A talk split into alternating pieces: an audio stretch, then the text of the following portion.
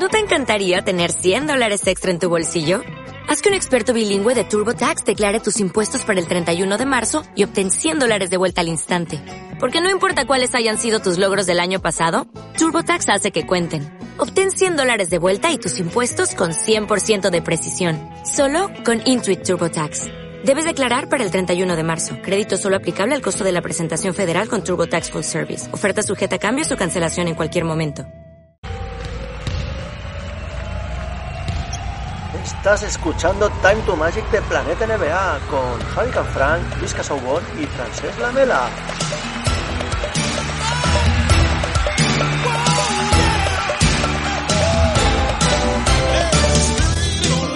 With the first pick in the 2022 NBA Draft, the Orlando Magic select Paolo Banquero from Duke University.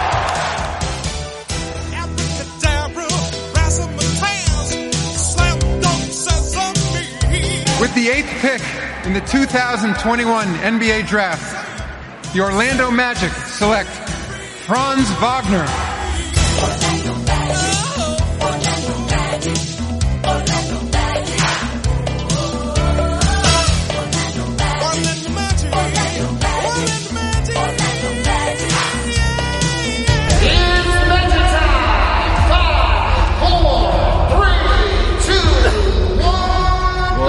Magic! Año nuevo, introducción nueva, recordando ese tema original de los Orlando Magic en su estreno de la liga en el año 1989.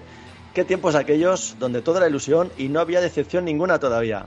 Casi como ahora, vamos, que ilusión nos sobra y no hay sitio para las decepciones. Me acompaña como siempre mis dos compañeros de ilusión, Luis Casobón y Javi Canfrán. Y más tarde se nos va a unir un invitado muy especial del grupo de fans de Orlando, Alberto Ayuso, que nos contará su experiencia viviendo dos partidos en directo de Orlando en este pasado mes de enero, Oklahoma y Memphis.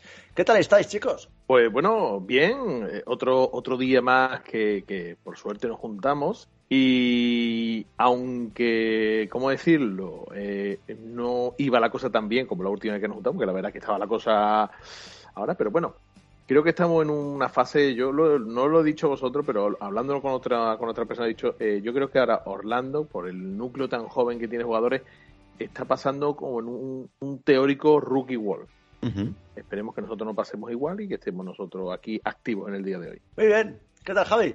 Pues nada, aquí estamos, con ganas de juntarnos. Eh, hacía tiempo eh, que nos juntábamos, tengo la sensación, ¿no? 21 Eh, de diciembre. wow. Eh, y han pasado muchas cosas. Eh, muchos, eh, ha habido trade deadline, ha habido partidazos, rachas buenas, rachas malas, gente que ha vuelto de lesiones. Estamos con la enfermería muchas- vacía. Eso es, muchas cositas que contar. Porque entre la enfermería vacía y los que eh, estamos dando de baja del equipo, se está quedando un equipito limpito, limpito. Así Limpito. que venga, con ganas de empezar. Muy bien, pues vamos a empezar con las noticias.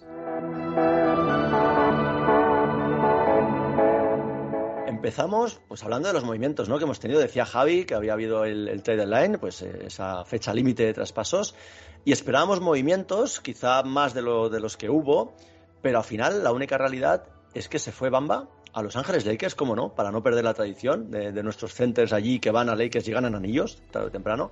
Y se fue a cambio de Beverly, que más tarde fue cortado, más una segunda ronda 2024, que es la de Denver, tengo, tengo apuntado, vía Denver 2024, y dos millones de cash, que eso siempre viene bien a los propietarios.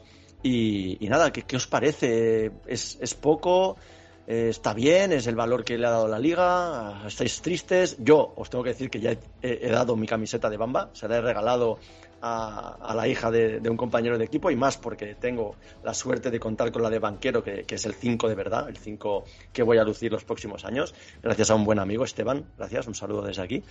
Pues, ¿qué os ha parecido? Que me enrollo. Eh, Yo te voy a decir una cosa, lo primero que no salió de la camiseta de Bamba, ¿tú aprecias a tu compañero de equipo? Ya, mira. Sí, a su hija le valía con que fuera de la NBA y que tuviera Disney, o sea que todo es un win-win. Win, win. Pues bueno, como tú has dicho, creo que el- los movimientos en tema de movimiento ha sido lo que se esperaba poco más. Eh, Quizás la única sorpresa que hemos tenido es que no se ha movido Gary Harris, que también entraba en la quiniela para moverse, pero que lo de Bamba, ahora que lo sufran lo- los purpuritas de los Lakers, a ver, au- aunque ahora allí seguramente sea otro jugador totalmente distinto. Ahí gana el anillo. Ahí anillo, gana el anillo seguro. Y Terren Ross, pues quizás con Terren Ross son, eh, son sentimientos encontrados. Es decir, un jugador que, que, ha dado todo por la franquicia en los últimos años y los, los dirigentes han decidido darle una salida digna en el sentido de que le han dicho, Terrence, lo que tú quieras, tú tienes las llaves, eh, te cortamos y eliges dónde te quieres ir, que te lo mereces, que has dado todo por la franquicia. Yo, yo lo veo bien. Y bueno, ya lo último, que no he comentado ya lo último, lo último, quizás lo más sorpresivo lo de R.G. Hampton. a mí me ha sorprendido, porque era un jugador que, eh, bueno, no estaba entrando en los planes de Mosley, pero es un jugador que a mí nunca me ha sobrado. Sí que es verdad, Luis, creo yo, eh, que han hecho un poco limpieza de armario, ¿no? Es como el que, el que no vaya a jugar muchos minutos y que cobre dinero, eh, vamos a dejar espacio para otros, ¿no? Creo que hay como dos partes, una de ahorro económico para el dueño de la franquicia, en cuanto no vamos a estar pagando, bueno, entre Beverly o Bamba, como queramos ver, eh, Ross y Hampton, pues pon que se estén ahorrando 20 millones. que muchos de ellos acaban contrato, les queda poco contrato, pero pero bueno, de aquí a fin de temporada no se aspira a play-in, por, por lo menos por parte de la franquicia, creo yo, y lo que buscan es ahorrarse dinero, pero con un equipo competitivo, ¿no? Yo, esa es mi teoría en cuanto a lo que quiere la franquicia. Yo como aficionado de los Magic, yo siempre busco que ganen, ¿no? Y me quedé con una sensación un poco agridulce, ¿no? La salida de... Sí que es verdad que no iban a jugar, si están todos, iban a jugar muy pocos minutos, pero siempre nos quedamos, ¿no? Me pasó con Fournier igual.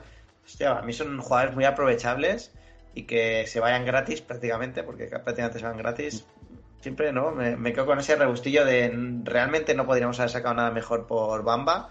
Un jugador joven, algo que nos diera alguna ronda un poquito más alta. ¿no? Es como, yo no sé, hay que encontrar ese equilibrio, ¿no? Veo lo que hace Detroit, que al final mm, se ha quedado con Bogdanovich, se ha quedado, ahora se ha llevado a Archie Hampton, ¿no? O sea, realmente es, vamos a gastar dinero, pero vamos a confiar en los jóvenes y en cambio aquí veo que es un poquito más, vamos a ahorrar dinero desde los últimos dos años, pero eh, manteniendo ese core, ¿no? Eso sí que es verdad que los, el equipo bueno, digamos, no lo han tocado, o sea, los titulares los han dejado ahí, ¿no? Pues, pues sí, al final la liga, ¿no? El, mercado es el que pone valor a, tus jugadores y el momento en el que los ofreces, ¿no? No sé si la, gerencia ha estado por la labor de vender a Bamba antes, eh, años anteriores, y no salió tampoco. Pero claro, si vas apurando, apurando, apurando, pasa el tiempo, al final pierde valor, ¿no? Y, Bamba, pues si miramos sus estadísticas, ha ido bajando cada año en, en, importancia, en calidad, y nunca ha encontrado su, su rol, ¿no? Ha, ha estado partidos titulares que parecía que sí, pero luego no. Y, la realidad es que este año pues era el tercer pivote, es que incluso Mo Wagner le ha pasado por encima, ¿vale? Mo Wagner, un, blanquito, un europeo, que, se le puede tachar de, de, blando, ¿no? En sus temporadas anteriores, su trayectoria, y está demostrando que tiene pues unas agallas, una, una energía. pero te voy a decir una cosa con Mo mm. Wagner. Mo Wagner es que se centra en hacer lo que tiene que hacer. Claro, claro. Eh, Bamba quería hacer mucho, quería y le pone ganas. Y le pone ganas, y él, mm. eh, Mo Wagner... Y, Bamba no mucho. Y, Bamba, no. le pone mucha ganas. Pero bueno, mira, lo que estoy diciendo a mí me gusta, a mí me gusta mucho porque se dedica a su pick and roll, eh, su rebotito, su cierre, su tirito cuando lo encuentra y ya está y no hace más cosas, no intenta llegar a todas las ayudas. Como ¿Cuántos partidos hemos visto de, Orlando con Bamba intentando llegar a todas las ayudas y doblando el balón el equipo contrario? Sí, pues, pues ¿Creéis que sacará su potencial en otro equipo? ¿O verán lo que hemos visto nosotros los el otro día, años? El otro día que parece que va a hacer mucho y luego realmente. Pisó la pintura, pisó la pintura más que en, las cinco temporadas con nosotros. El primer partido. ¿Puede ser que hiciera un 0 de 4 en triples? sí, sí, sí, en triples sí. En triples sí, en triples sí. Pero bueno, que a ver, suerte, es joven, tiene margen de mejora, pero aquí en Orlando es verdad que, que sabía mal y al final va perdiendo valor y no tiene sentido, ¿no? Tener un, jugador joven sin, sin que lo, lo aproveches. Y, y, como decíais, ¿no? Pues los cortes de Richard Hampton y, y Terren Ross, el de Terren Ross estaba cantado, seguramente no, no, no, vieron nada en el mercado positivo y queda muy bien también dejarle elegir destino antes que mandarlo por una segunda ronda eh, a cualquier sitio pues que elija él, ¿no? Y quedamos con un señor que Teren Ross al final eh, era querido, Bamba también era una persona pues apreciada en el vestuario y él hizo una carta muy bonita de despedida y Ross al final deja siete temporadas aquí eh, colgó un vídeo en Twitter también despidiéndose, agradeciendo pues a, la organización pues estos años.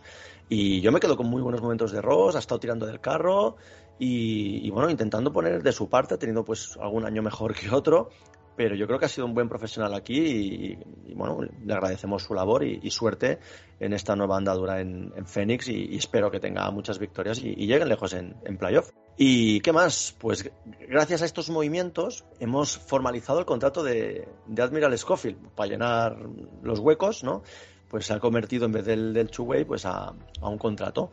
Y, hemos fichado a otro hombre grande, ¿no? Pues eh, como le gusta a Luis, que siempre ha jugado de pivot, pues se nos va Bamba y llega Goga Vitatze por dos años, aunque el segundo es una opción de club.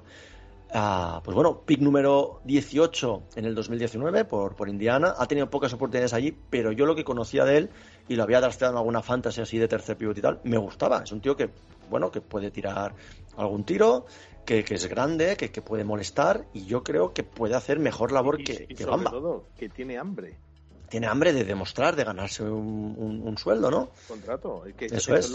eso es clave. Retomando lo que hemos hablado de Movander. Movander, eso es clave. Desde que llegó el año pasado al equipo, ha tenido hambre por ganarse un contrato. Mm. A Bamba le regalaron el contrato ese de dos años y 11, millones. Se lo regalaron prácticamente. Pues, ¿qué hacía? Pues vivir de las rentas. Bueno, renta, yo digo renta para Bamba, pero como si no tuviera renta. Porque Bamba, la verdad, que nunca ha generado renta. Pero que yo quiero en mi equipo jugadores así, jugadores que vienen con hambre. O el jugador, o, ese jugador, o el típico jugador que mm, ya es más veterano, que lo ha pasado mal en los últimos años de la liga. Robin López.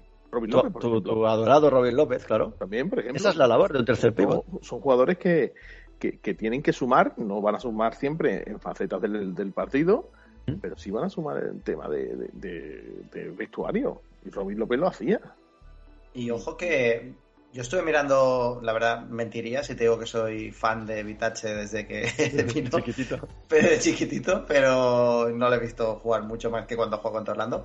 Pero sí que viendo estadísticas de los mejores defensores de cada equipo que vi, no sé, en Twitter, hablaban, ¿no? De Vitache y de que era de los jugadores más determinantes en defensa como pivot de, de Indiana. Entonces, bueno, solo sabiendo ese dato, eh, creo que ya nos aporta algo que nos falta un poquito, ¿no? Que es un center alto capaz de defender, porque sí que Carter a veces se queda un poquito pequeño y, es que no hay más. es que también Wagner se queda pequeño también, y, eh, Scofield se queda pequeño. Y el mercado de interior está fatal. Hoy he una noticia que eh, Myers Leonard va a firmar de nuevo, va a volver otra vez a la NBA, que fijaros cómo está de mal. ¿Cómo tenemos que estar, eh? No, no, nosotros no, pero ¿cómo tienen que estar los equipos? ¿Cómo está? Eh, ¿Quién iba a firmar con, con Bucks? Eh, lo mal que eh, tiene que Estaba también eh, Cody Zeller. Cody Zeller suena para Miami. Después, de, dar, el, después de cortar a Ibaka y, cambiar a Ibaka por Miles Leonard. Así, yo creo que con Vitace hemos triunfado. Sí, sí, a mí me, gusta, espero que le den alguna, alguna oportunidad, sean 10 minutos, pero partidos como lo que nos han hecho daño recientemente, ¿no? Pues el Puetel de turno en Toronto, Kessler con, con Utah. Claro, en Bid no lo va a parar a lo mejor Vitache, pero bueno, ya le molestas 10 minutos y que haga dos faltas o tres. Y le, toque un poco... le sacas faltas a que no tenga que hacer Carter Jr. que le toque un poco la moral a Embiid, claro, que sabemos que Embiid se calienta rápido, pues bueno, sale, le pegas tres pasos y a ver si, si se cruza.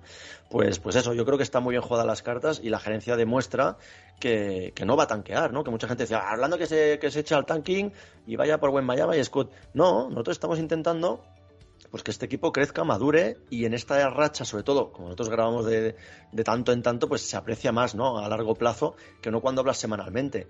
Eh, veníamos de diciembre de venir de 5-20, ¿vale? Nosotros grabamos el último día, tenía apuntado por aquí, íbamos 11-21, 11 victorias, 21 derrotas, y estamos en 24 victorias, 35 derrotas, ¿vale? La racha es buena, es casi un 50% de, de victorias de los partidos, y, y es que ha habido momentos muy buenos que el equipo está madurando, que ha sabido sufrir, que que, no sé, aprende a, ganar un partido que se le, se le aprieta, eh, aprende a remontar, aunque luego no gane.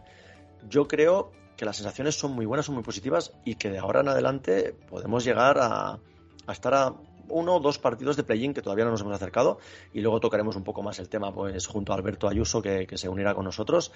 Pero antes de, acabar eh, las noticias, ¿vale? queríamos hablar también que ha habido el Star, ha habido ese evento tan maravilloso, tan mágico que todos estamos esperando todo, todo el año para vivir y aguantar de madrugada eh, despiertos y vivir tres horas, cuatro horas de los eventos estos tan chulos.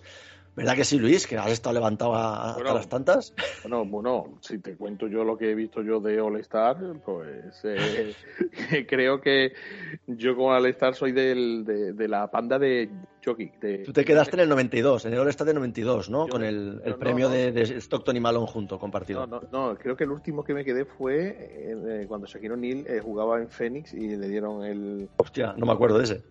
Fíjate tú si ahí me quedé. Eh, La verdad que sí. Bueno. Tuviéramos que- una cosa, si tuviéramos que hablar del All-Star, eh, sería... No, la noticia, la noticia simplemente son nuestros chiquillos, ¿no? Nuestros que- chiquillos han- que han estado, por lo menos han paseado. Han, han- han paseado, han lucido, han hecho, han ¿Han? Se han pavoneado.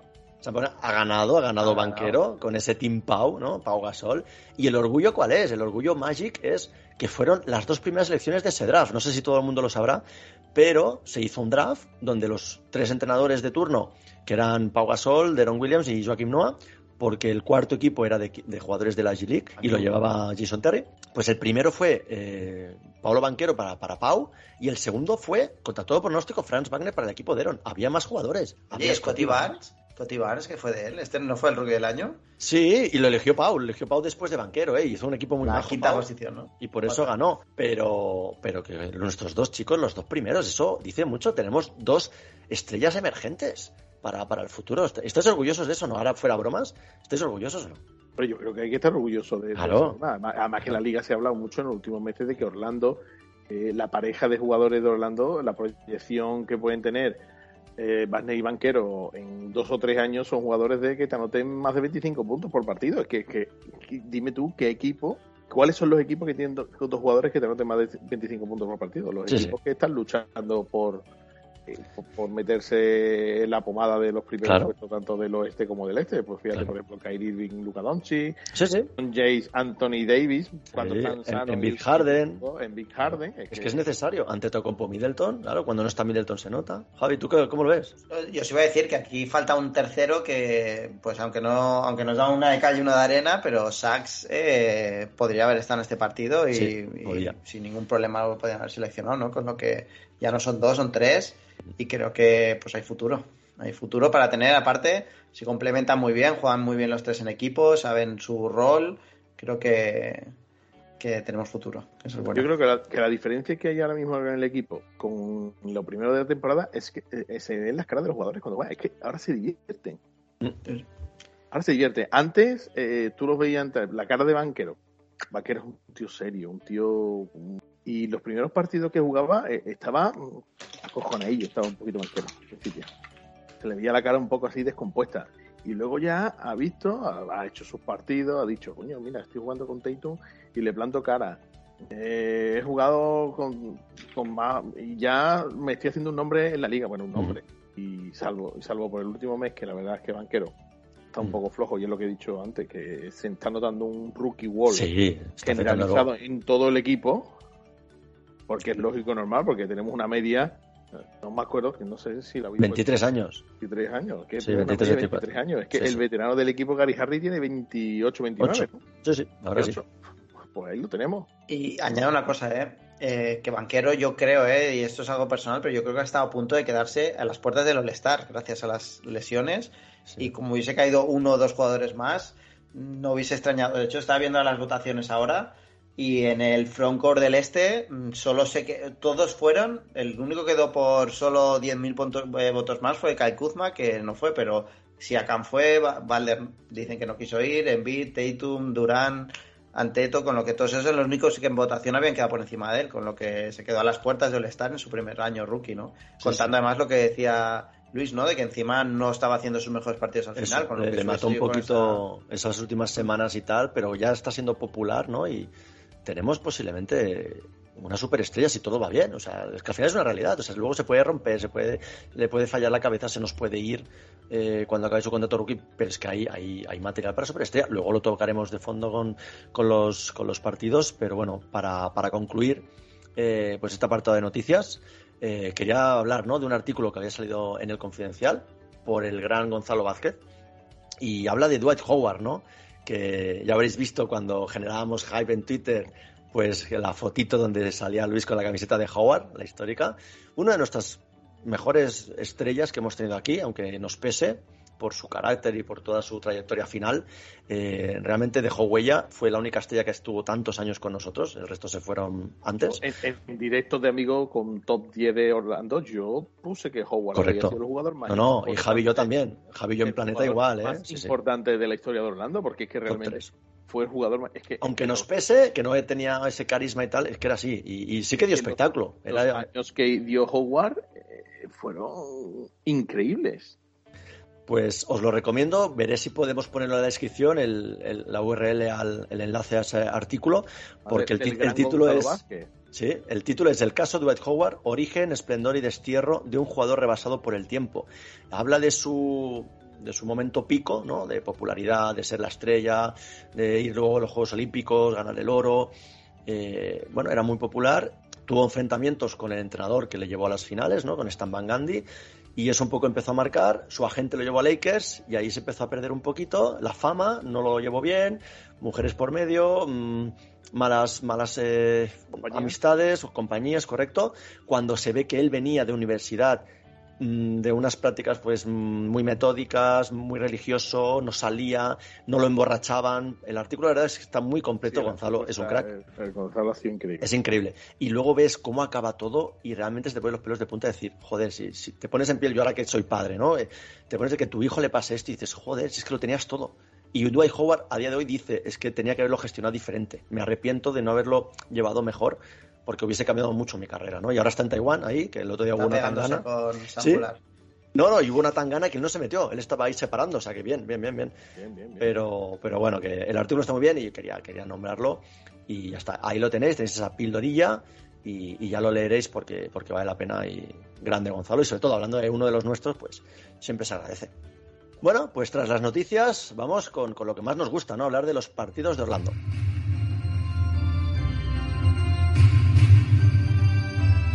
Y para ello tenemos hoy un invitado especial que se une a, mis compañeros de ilusión, Luis y Javi. Vale, pues hoy tenemos a Alberto Ayuso. Bienvenido, Alberto, ¿qué tal? Buenas, ¿qué tal, chicos? Encantado de estar aquí. Muchas gracias por la invitación. un placer contar con alguien que ha estado en Orlando. Creo que nadie de los presentes ha podido vivir partidos en directo allí. Yo solo he estado en Nueva York. Así que va, a ser muy guay que nos hables pues, de esos dos partidos que viviste, Oklahoma y Memphis, uno, uno ganado y otro perdido. Y, nada, contar un poco, pues, ¿qué fue? ¿Viaje de negocios? ¿Fue viaje de familia? Cuéntanos un poquito. Pues, eh, por suerte, eh, mi novia es de Nicaragua. Entonces, cada vez que pues, hacemos el viaje de Navidad y tal, hacemos escala en Miami. Eh, Miami, en ese pueblo al lado de Orlando, ¿no? Ese no, me suena nada. Miami está en la G-League, ¿no? Es el afiliado. Los, los Floridians, ¿no? Los Floridians, se nos ha caído. Es que no se puede hablar de Miami. que me ha entrado una llamada, he puesto ahora ah, perdona, tío. No se puede hablar de Miami en este podcast que te cortan. te han baneado. Eh, eh, a ver, eh, entonces siempre hacemos la escala y de paso ya cogemos unos días más y paramos en Miami, pasamos en la, Navidad por allí, el fin de año en la playa y de paso pues 400 kilómetros para allá, Orlando y, Madre mía. y a ver los partidos. Y justito daba la casualidad de que había dos seguidos. Qué guay. Entonces, el año que viene, ponme tres, tres eh, equipajes más, que venimos mi mujer, el niño y yo, ¿vale? Nos, unimos. Sin problema, sin problema. Muy bien. Enhorabuena, pues...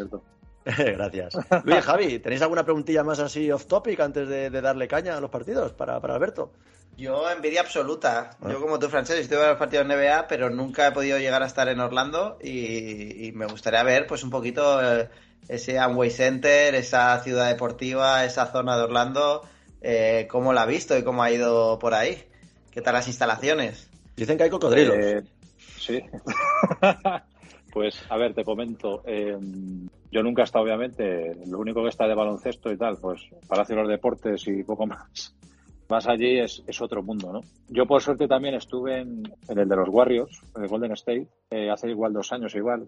Es que ya que hice road trip por Estados Unidos y ya de paso pues veo partido de la NBA. Entonces, es otro ambiente, es otra historia. Eh, el Amway del año pasado, como te he dicho, que estuve en Filadelfia, también en el partido de Filadelfia el año pasado, a este, eh, yo no sé qué ha pasado, que ha hecho banquero, pero eh, la atmósfera del propio Amway ha cambiado totalmente. Claro.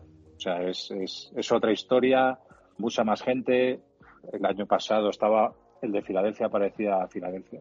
Cuando estuve era Filadelfia, no era... A veces por la tele se observa, ¿eh? que a veces depende de quién juguemos. Eh, Hay más gente del público eh, que del equipo rival que el nuestro. y Efectivamente. Es, es una pregunta que te iba yo a hacer y ahora que estás tratando el tema de que es como dicen tan populosa la, la afición de Orlando. Es decir, nosotros es conocida en la NBA y sobre todo en los inicios de la franquicia que la afición de Orlando era muy populosa, que era muy alegre, que era que estaba mucho en el equipo. ¿Se ve otra vez ese gusanito, como tú has dicho, con el factor banquero? Yo te diría que sí. O sea, cantando MVP a banquero, pues yo lo iba a contar. Pero en el momento ese que cantan MVP a banquero, yo lo viví de Envid del año siguiente, el año pasado, ¿no?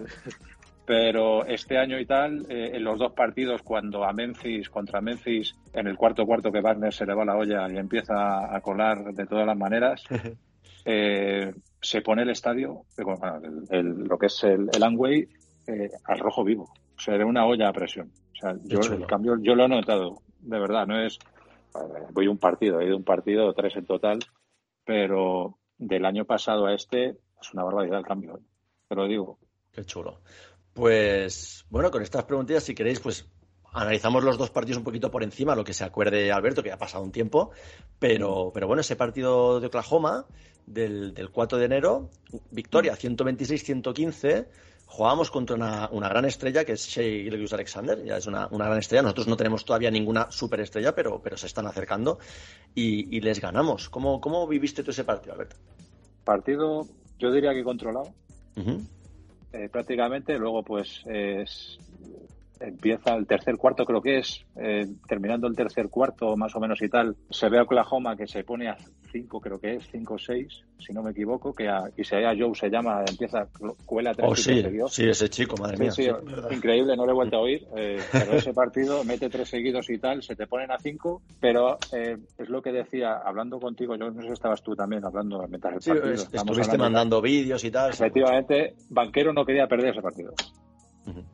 O sea, eh, Banquero mete y otra cosa, ya no está en el equipo, pero tienes Ross. La actuación de Ross en ese partido es muy buena igual. Bueno, la Y- antorcha humana que le llaman. La antorcha llaman humana, antorcha claro, es que Salió y se tal, calienta. eh, efectivamente. Pero se ve como que no quieren perder el partido y tal, y al final eh, se controla. Mm, ¿Qué decirte de Sei? Pues Sei es que la escuela todas. O sea, saca, bien saca de- faltas, ya está, está no, otra cosa, los árbitros con ese tipo de gente es igual que con Yamorán, ya te contaré, ¿no? Pero Sí, sí, sí. Eh, a la mínima falta, faltita. Pues ese día Shea, 33 puntos, 17 de 18 en tiros libres. Y lo que decías tú de Ross, Ross acompañó con 18 puntos desde banquillo y Banquero fue el líder con 25 puntos, ¿no? Y bueno, una serie buena.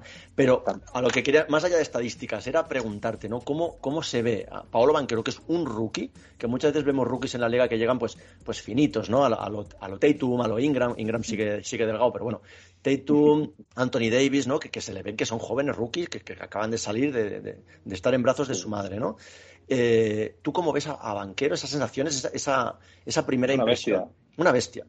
Ya, para de mí, entrada. a mí la impresión que me da, según salió de, porque eh, por suerte no me enteré y tenía entrada a mí. Entonces, los vi por ahí. Sí, sí, que no me enteré. Llegué a la entrada, me lo compró mi novia a la entrada. Ole. Eh, cuando me quise dar cuenta, pasé por. Aquí un saludo a la novia de, de Alberto. Sí, sí. Gracias. Porque tuvimos unos Eh, vídeos. Vi vi vi a. Wendell Carter Jr. de a dos metros. Qué metro. guapo. Sí, sí, cuando, cuando grabas que salen todos de calentamiento, que estabas cerca, que grabas el, Sí, la, la llegada de los jugadores y tal, es, es muy guapo la rueda de Entonces, calentamiento. ver, a- ver a Banquero y tal. o sea, no sé cómo será, no he visto a Lebron. eh, Ujú. no Ya, ya. sé cómo será y tal. Pero ojo, está muy hecho el tío. Es que con nada que pilla un poquito más es una bestia. eh. Es que ya es El una cuerpo bestia. a cuerpo le ves, le ves como el, el- el choque tal. eh, ¿Qué no pasa? desmerece, no desmerece. a- Qué pasada. Y la actitud, ¿no? La actitud de, de plantar cara, de querer estar, querer ganar, querer. Bueno, pese a todo, ¿no? Los partidos que ha tenido malos, que el tío sigue insistiendo, ¿no? Y va al choque, no Sí. se esconde. No se esconde para nada. Y tenía eh, Luthor con él todo el rato. Claro, es que Cuidado, jugador. eh. O sea, que ¿Qué, qué cuidado. fue eso? Claro. Claro, es que tenía Ludor todo el rato con él, ¿eh? O sea, que no es no, te- no le pusieron un Mindundi al lado, ¿eh? No, no, O claro. sea, que le pusieron y tal, que Ludor aguantaba bien y tal, y podía con él. Que ya fue cuando ya le cantaron lo de MVP, MVP, Sí. que eso, bueno, yo no sé, yo no sé en, en Orlando ¿Cuántas veces lo hemos se cantaba eso. Yo- yo A no se lo hemos cantado. Howard, seguramente. Sí. Yo te quiero Bueno, hacer una pregunta, así, aunque sea del, del do- de los dos partidos ya, que hemos estado hablando ahora de, de Oklahoma y después hablaremos de Memphis. ¿Qué jugador te sorprendió más? Es decir, yo te digo que me puedes decir, hombre, lo lógico sería que me dijera o Banquero o Fran Vane, pero ¿qué jugador de línea B te sorprendió más de, de Orlando? Houston. Ojo, Mira. qué bien, me El gusta. partido, que se, el partido que se casca Houston contra Oklahoma, que luego contra Memphis no jugó casi nada. Si no me equivoco, no jugó apenas. Claro, Houston partido, sale de eh, titular en tu partido. Efectivamente, y sale bien, va al rebote como una bestia. eh, el tío eh, va al choque. O sea, no es- Tenemos proyecto de jugador ahí, ¿eh? Yo, yo A mí sí lo me gusta. defendiendo, sí. A Hay me- proyecto. a mí, a mí me, eh, me sorprendió que no lo sacara luego. Partidos siguientes no jugó tanto, si no me equivoco. Lo están dosificando mucho, Alberto, eso es Sí. verdad. No, no sé qué piensan Luis y Javi, porque no hemos hablado mucho de, de- de Houston desde el principio de temporada, y es un buen momento para traerlo, ya que lo traes tú y ese día sale de titular, porque tiene un perfil de Cirandí mm, perfecto, y a mí me ha dado mejores sensaciones que Okeke en su, en su momento, que Hampton, que ya lo hemos cortado, ¿no? Y es que tiene un, un alto porcentaje de triples, que este chico se puede pulir mucho. Sí, y además era un jugador que, que no ha venido muy hecho, muy NB, vamos a decirlo bien, muy NBA NBA ready. ready, y Sí. por eso están quizá administrando Poco a poco. Sí, sí, bajo sí. el radar, ¿no? no... Sí, sí, sí, sí. También es verdad que ese partido creo que Wagner no juega, ¿no? Puede ser, Está sancionado eso. Claro. Los dos Wagner, los Pillaste, dos las, pillaste la trifulca de Detroit, Ah. pillaste las, las sanciones de la previo. trifulca de Me, Detroit. pillé- me pilló sin ver a Wagner un partido, eso es. Sí, sí, sí, sí, correcto, es verdad. Pero, Sí. y luego, bueno, luego eh, Hampton, que ya no está y tal, también tiene un, un tramito ahí, en el tramito Mm. ese que, que le Sí. sacan el tercero, que es cuando Mm. está eh, el equipo fallón y tal, mete ahí tres, cuatro canastitas. Sí, Pero bueno, ya eh, descansa en paz. Sí, a Hampton, a ver, es un tío, un tío válido, sin IQ, pero era un tío válido, pero claro, le ha penalizado pues que vuelve Food, que están bien con Anthony desde banquillo y Sachs, y Gary Harris, que ha aceptado el rol este que tiene aquí de veterano y ya está. Y por eso no tiene sitio, y mejor que vuele y, y corra ahí en Detroit. A ver si juega esta noche, no esta madrugada y nos hace daño, como, como hizo Gordon hace poquito. Pero bueno, esos son otros temas. Pues si no hay más preguntas de Oklahoma, chicos, ¿qué os parece si ah, abordamos Memphis, que es todo un partidazo, y, y nos cuenta de primera mano Alberto sensaciones? Memphis, repaso. A ver, Primero de todo, que fue un back-to-back, ¿no? Que a Correcto. nosotros no- nunca Sí. nos sientan Sí. bien. Yo No. creo que este año no hemos ganado ni un solo back-to-back. a día Sí, de hoy. Yo te digo una cosa, eh, eh, se nota obviamente, bueno, eh, dale Francés si quieres y dame paso con el tema. Sí, bueno, nada, simplemente para que lo sepan los aficionados. ¿eh? 115-123, jugado también en el Langway, lógicamente. Se lo llevó Memphis, nos pegó un repaso en la primera parte brutal, bueno, en segundo cuarto sobre todo, segundo cuarto 43-23. Mm, Alberto que nos escribía decía, madre mía, qué partido, me estoy, estoy por irme y suerte que te quedaste porque vivimos Sí. una segunda parte pues más chula, el equipo sacó carácter, como yo antes, antes de venir tú en noticias, ha salido un momento el tema, les decía a Javi y a Luis que el equipo ha aprendido en este tiempo porque ha luchado muchos partidos que parecían perdidos y años anteriores lo tirábamos ¿no? Bajábamos los brazos y no había nadie que levantara la cosa, ¿no? Y el día de Memphis pues fue uno de estos días que jugábamos hasta el final, competíamos hasta el final, nos pusimos a 5 a 6, creo recordar. A cinco, Ahora nos, nos lo dices Sí, me suena. y, y ya está. Entonces ahí destacar, ¿no? Los, los puntos. Pues máximos anotadores, Moran y Jackson, que llegaron a, los, a la treintena de puntos. Y desde banquillo nos hizo mucho daño Tyus Jones y Zaire Williams, pasaron de 10. Y por parte de Orlando, pues fue Banquero 30 puntos, Wagner 22, Wendell Carter 18 y desde banquillo Ross 14. Pues un poquito eso para dar un poco de contexto y Alberto ahí pues sensaciones de cómo viste ese, ese partido. Para mí ese partido lo pierde Mos- eh, Mosley. Oh, ojo, palos a Mosley. Ya, ya viene bien, ya viene bien que aquí hay mucha ilusión. Eh, y yo pocos obviamente se tiene que rotar, se tiene que tal, pero mientras eh, estaban los cinco titulares, seis, el partido Eso está mucho. competido. Está competido. De repente saca y a Bamba, Anthony, pues este partido no estuvo bien, obviamente, eh, y saca toda Ross, tal, se te van a 20. O sea, el segundo cuarto y el tercer cuarto, yo, bueno, tú lo sabes, estuve a punto de irme. Sí, sí, sí. Porque, menos, joder, mal, macho, menos mal. que no. Se pusieron casi a 30, si no me equivoco. O sea, una Sí, sí, barbaridad.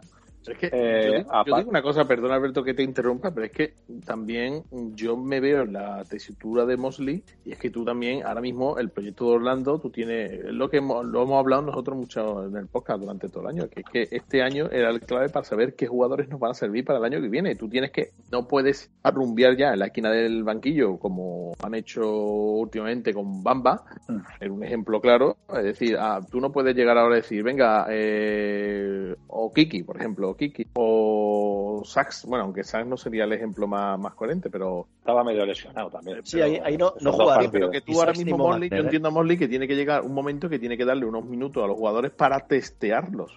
Es que tienes que testearlos para... Pero la- mezcla, mezcla un poco. Sí. Claro, pero no es que- saques ahí a todos a Sí, batiburrillo. pero es que ahí Es estábamos que- hablando, eh, también lo hablamos mucho en el podcast, el problema que tenía Franz Wagner al principio que lo mezclaban con los suplentes y lo pasaba el pobre fatal al principio de temporada. Pero lo sigue haciendo, ¿eh, Luis? Y Sí, lo hace en No, este lo partido, haciendo, ¿eh? pero- Es- pero ese Bueno, partido este partido. Banner, Banner, eh, este partido hasta el cuarto cuarto, ojo, No, o sea, no mete una. Es que No, Wagner no, no. llevaba, un menos 22. Mete 22, pero no sé si mete 15 en el tercer cuarto. Wagner. Wagner acaba la primera parte con un menos 27, que Javi es muy dado a, a los más menos. Menos 27 Wagner en 17 minutos, ¿eh?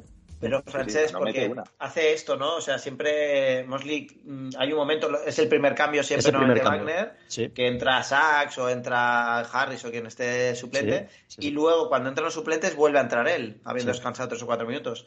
Claro, le pilla en el campo con, con Cole Anthony, que creo que hace un 0 de 8 ese partido o algo así, o sea, no Sí, mete una. Sí, sí, Y con Scofield, Bamba y Ross en el, en Mm. el- contra la segunda unidad de además Memphis, que es un equipo muy largo, que tiene mucho banquillo y que encima tienen el día, porque hay jugadores Tyus Jones, pero Tyus está Lama, Roddy, sí. Tillman, o sea, sí, todos no, y- el día. y mucha parte. energía. Bueno, eh, Y ellos Jackson, en esa segunda, bueno. perdón, y con esto acabo, en la segunda unidad eh, ya mete a Jaren Jackson y Dylan Brooks. O sea, ellos sí que tienen más jugadores titulares jugando en el momento ese, Sí. que como decía Alberto, ¿no? Claro, si tú sacas todos los suplentes y el rival te mete a Jaren Jackson y Dylan Brooks en, en ese equipo, pues te mete un parcial de más 14 o más 15 que hicieron ahí de repente. Pero el, el fallo es pedirle a Franz que genere, porque es que hace solo dos tiros. O sea, genera para el resto, pero él no asume. Y ha habido muchos partidos que se le empieza a criticar ya en otros podcasts que hablan en general, que no son de Orlando y tal, y, y dicen, ¿qué le pasa a Wagner, no? ¿Por qué se desconecta? Claro, yo no creo que se desconecte, sino que Mosley le está pidiendo a lo mejor mm, crecer y madurar en, en- en decisiones de juego, de director de juego. No sé si tú lo viviste así, Alberto, pero claro, yo ahora veo aquí, repasando la hoja de estadística, en la primera parte, dos tiros, en 17 minutos, dos tiros. Sí, sí, o sea, eh, pero es que aparte estaba como eh, ido, o sea, no, no se le veía. No, tú no tú lo veías, o sea, esta- estaba Sí, sí, bueno, Wendell Carter Jr. hace dos, eh, dos airball, eh, o sea, que, de- que esa gente defiende muy bien, también te digo, ¿eh? O sea, Mm. eh, Jalen Jackson Jr., cómo intimida, o sea, es increíble. Lo viste enorme, ¿no? Lo viste enorme. Increíble. O sea, a mí, ya Morán te, te- te impresiona porque es muy, es muy plástico, es muy tal, eh, de cara, es muy, eh, de cara a la grada, muy tribunero. Sí, ¿sabes? Entonces, muy highlightero, Eh, pero- sí. Sí, sí, bueno. pero, eh, pero Jared Jackson Jr. a mí me impresionó porque es que no entraba, le daba como miedo a la gente entrar a. porque te llevabas, vale, hizo tres tapones, creo que en el primer y segundo cuarto, algo así. Sí, Entonces, tres tapones en una parte, sí, muy bien. Joder, qué memoria, Alberto, que- qué memoria. sí, sí, sí, sí. no, es que hacía, hacía todo el long way go, ¿sabes? Porque, claro, tres seguidos, el Pero- banquero que se llevó uno y tal. Y fíjate, fíjate que Jackson son tres centímetros más que banquero, pero es que se ve más grande. No, se ve grande, más, grande. Muy ancho, muy ancho. Es muy fuerte, muy anchito. Y, y se notaba un equipo mucho más hecho, obviamente, Memphis. Vamos, Muy no bien. sé, para ¿Y qué pasó en esa segunda parte? Cuéntanos, repásanos y por Yo qué creo que se, confía- eh, confiaron. Yo creo que Memphis se confió un poquito, derrotó de más y que empezaron a entrar.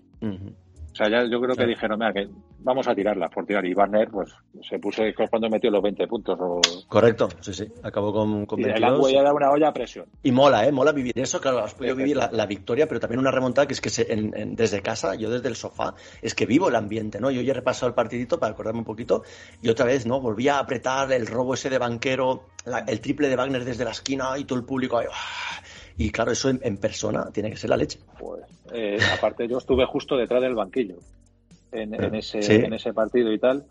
Eh, se notaba en el ambiente tal. Bueno, Bamba a la izquierda sin hacer nada. Eh, estaba ahí como. sin- Bailando la bamba, bailando la bamba. Sí, con sí, Aisa, increíble. hablando con Aisa de sus cosas, ¿no? Sí, De sí, está- hablando de misa o algo, estarían ahí. o- Pero, pero sí, la verdad que se, se notó y tal. Luego ya no sé quién fue, si Morán o alguien tal, mete un triple. Pero bueno, por lo menos ves que, que no se van, no se dejan ir. ¿Sabes? Que eso para mí, eh, en el partido que te dije el año pasado de Filadelfia, yo lo vi. Estuvieron ahí, ahí, ahí, ahí, ahí, pero al final. Yo le voy a hacer a Alberto una pregunta que yo creo que es la pregunta que todos los aficionados a la NBA y todo, sobre todo todos los que tenemos pareja, tu chica, ¿qué estaba haciendo mientras? Uy, yo eso, Pues eso lo, hablé en casa, ¿eh? Lo hablé en casa y mi mujer dijo, ¿en serio? Estaba en el hotel con mi niño de ocho meses. Eso es un buen negocio. ¿eh? Eso es buen Es que otra vez, un aplauso, trato, otra vez un aplauso a la señora de, de Alberto, por favor. ¿eh? Bueno, increíble, increíble. El, el año pasado sí vino conmigo, que estaba embarazada con el bombo, Qué bonito. pero este año dijo, mira, vete tú y... Oye, ¿y no, no le pediste, claro, no estáis casados, hablas de novia, no estáis casados? No, no estamos. ¿No le pediste matrimonio en el Angway, por favor? El año que viene. No, A Kiss Khan, ¿no? O que sea. No, no. Ah, ella no escucha el podcast, tiene que no lo escuche. di- Dile que ha sido un coñazo, Que ha salido muy mal, ha salido muy mal, que no. o corto, o corto esta parte. ya veremos, ya veremos. Muy bien, muy bien, qué bonito, qué bonito. Muy bien, oye, eh, ¿ma- ¿más preguntas de, de Memphis o pasamos ya a analizar en general y, y que Alberto vaya contando pinceladas? Ok, pues, pues nada, en esta racha, ¿vale? Eh, la última vez que grabamos, Alberto, que tú no lo sabes, pero nosotros desde diciembre no nos juntamos, somos unos, unos Sí, caraduras, lo he pero escuchado, claro, lo he escuchado. sí. yo he sido padre, ha habido fiesta, mucho trabajo. Y al final no se puede, no se puede. Pues ahora, nos hemos juntado ahora y, y bueno, ha habido una racha discontinua, pero cercana al 50% de victorias, ¿no? Y los aficionados de Orlando estamos contentos en ese sentido porque se han ganado equipos de arriba, ¿no? De playoff. Se ha perdido con algunos equipos pues, más de más abajo que duelen un poco más. Se ha perdido- se perdió en Detroit, se ha perdido contra rivales directos, Miami, Washington, Toronto, y eso fastidia en las opciones de play-in. Pero hay, hay muy buenos partidos que repasaremos ahora, ¿no? Algunos picos de buen juego. Y me gustaría un poquito, pues yo que sé, empiezo por, por Javi. ¿Con qué sensaciones te quedas, ¿no? De esta rachita de ganamos dos, ganamos, perdemos uno, ganamos otro. Eh, bueno, vamos a repasar un poquito si quieres, así partidos sueltos que recordemos. Yo os ayudo que tengo aquí la, la hojita de estadísticas. Y, y Alberto también, pues, que, que nos cuente lo que recuerde. Yo Cuéntanos, solo quiero dar un dato. A ver. 19-18 desde que volvió Fultz. Hombre, ahí me gusta. Es que, es que sabía, Claro, claro. sabía ¿Sabíais que lo iba a decir? Ya que no me Lo falla. sé. Alberto, es que Javi es de full desde chiquitito. ¿eh? Hombre, De se le nota, se le nota, sí. De toda la vida. Mira, la verdad es que tampoco está. Pero sería de Podemos decir que está un, cin- un 60-70%. ¿eh? Se le ve que físicamente no está al 100%. Pero es lo que os digo siempre, no es tanto lo que hizo él, lo que hace él, sino cómo juega el equipo cuando está él en cancha. Ojalá llegue a más nivel y pueda anotar más y pueda asistir más, pero es que está a un nivel últimamente de, de dar juego de- en defensa, está viendo estadísticas, es como el quinto, sexto en, en estadísticas de, de robos, en porcentaje. O sea, es- realmente tiene un impacto real en el partido y se ve cuando está en el campo que el resto juega de una manera diferente.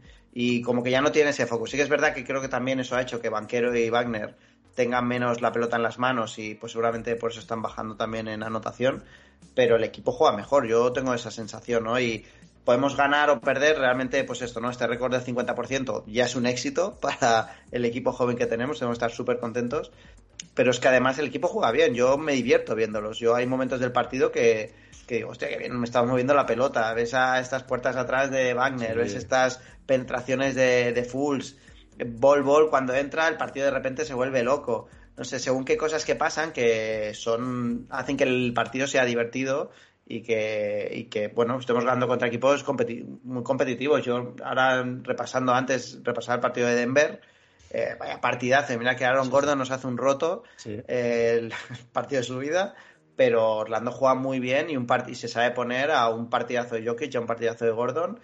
Gracias a algo que también para mí quería destacar como segundo punto, es el banquillo. Es que en los partidos en los que el banquillo juega bien, el Orlando gana. O sea, es- se nota mucho la diferencia cuando están conectados y cuando no. Y ese es uno de esos ejemplos de, de partidos en el que están conectados y todos juegan un buen partido. Y contra la, la segunda unidad de Denver, que era más flojita ese día porque tendría alguna lesión, nos los comemos Sí. directamente. Muy bien. Luis, ¿tú qué, con qué te quedas? Yo me quedo, yo no soy a lo mejor tan positivo con Javi.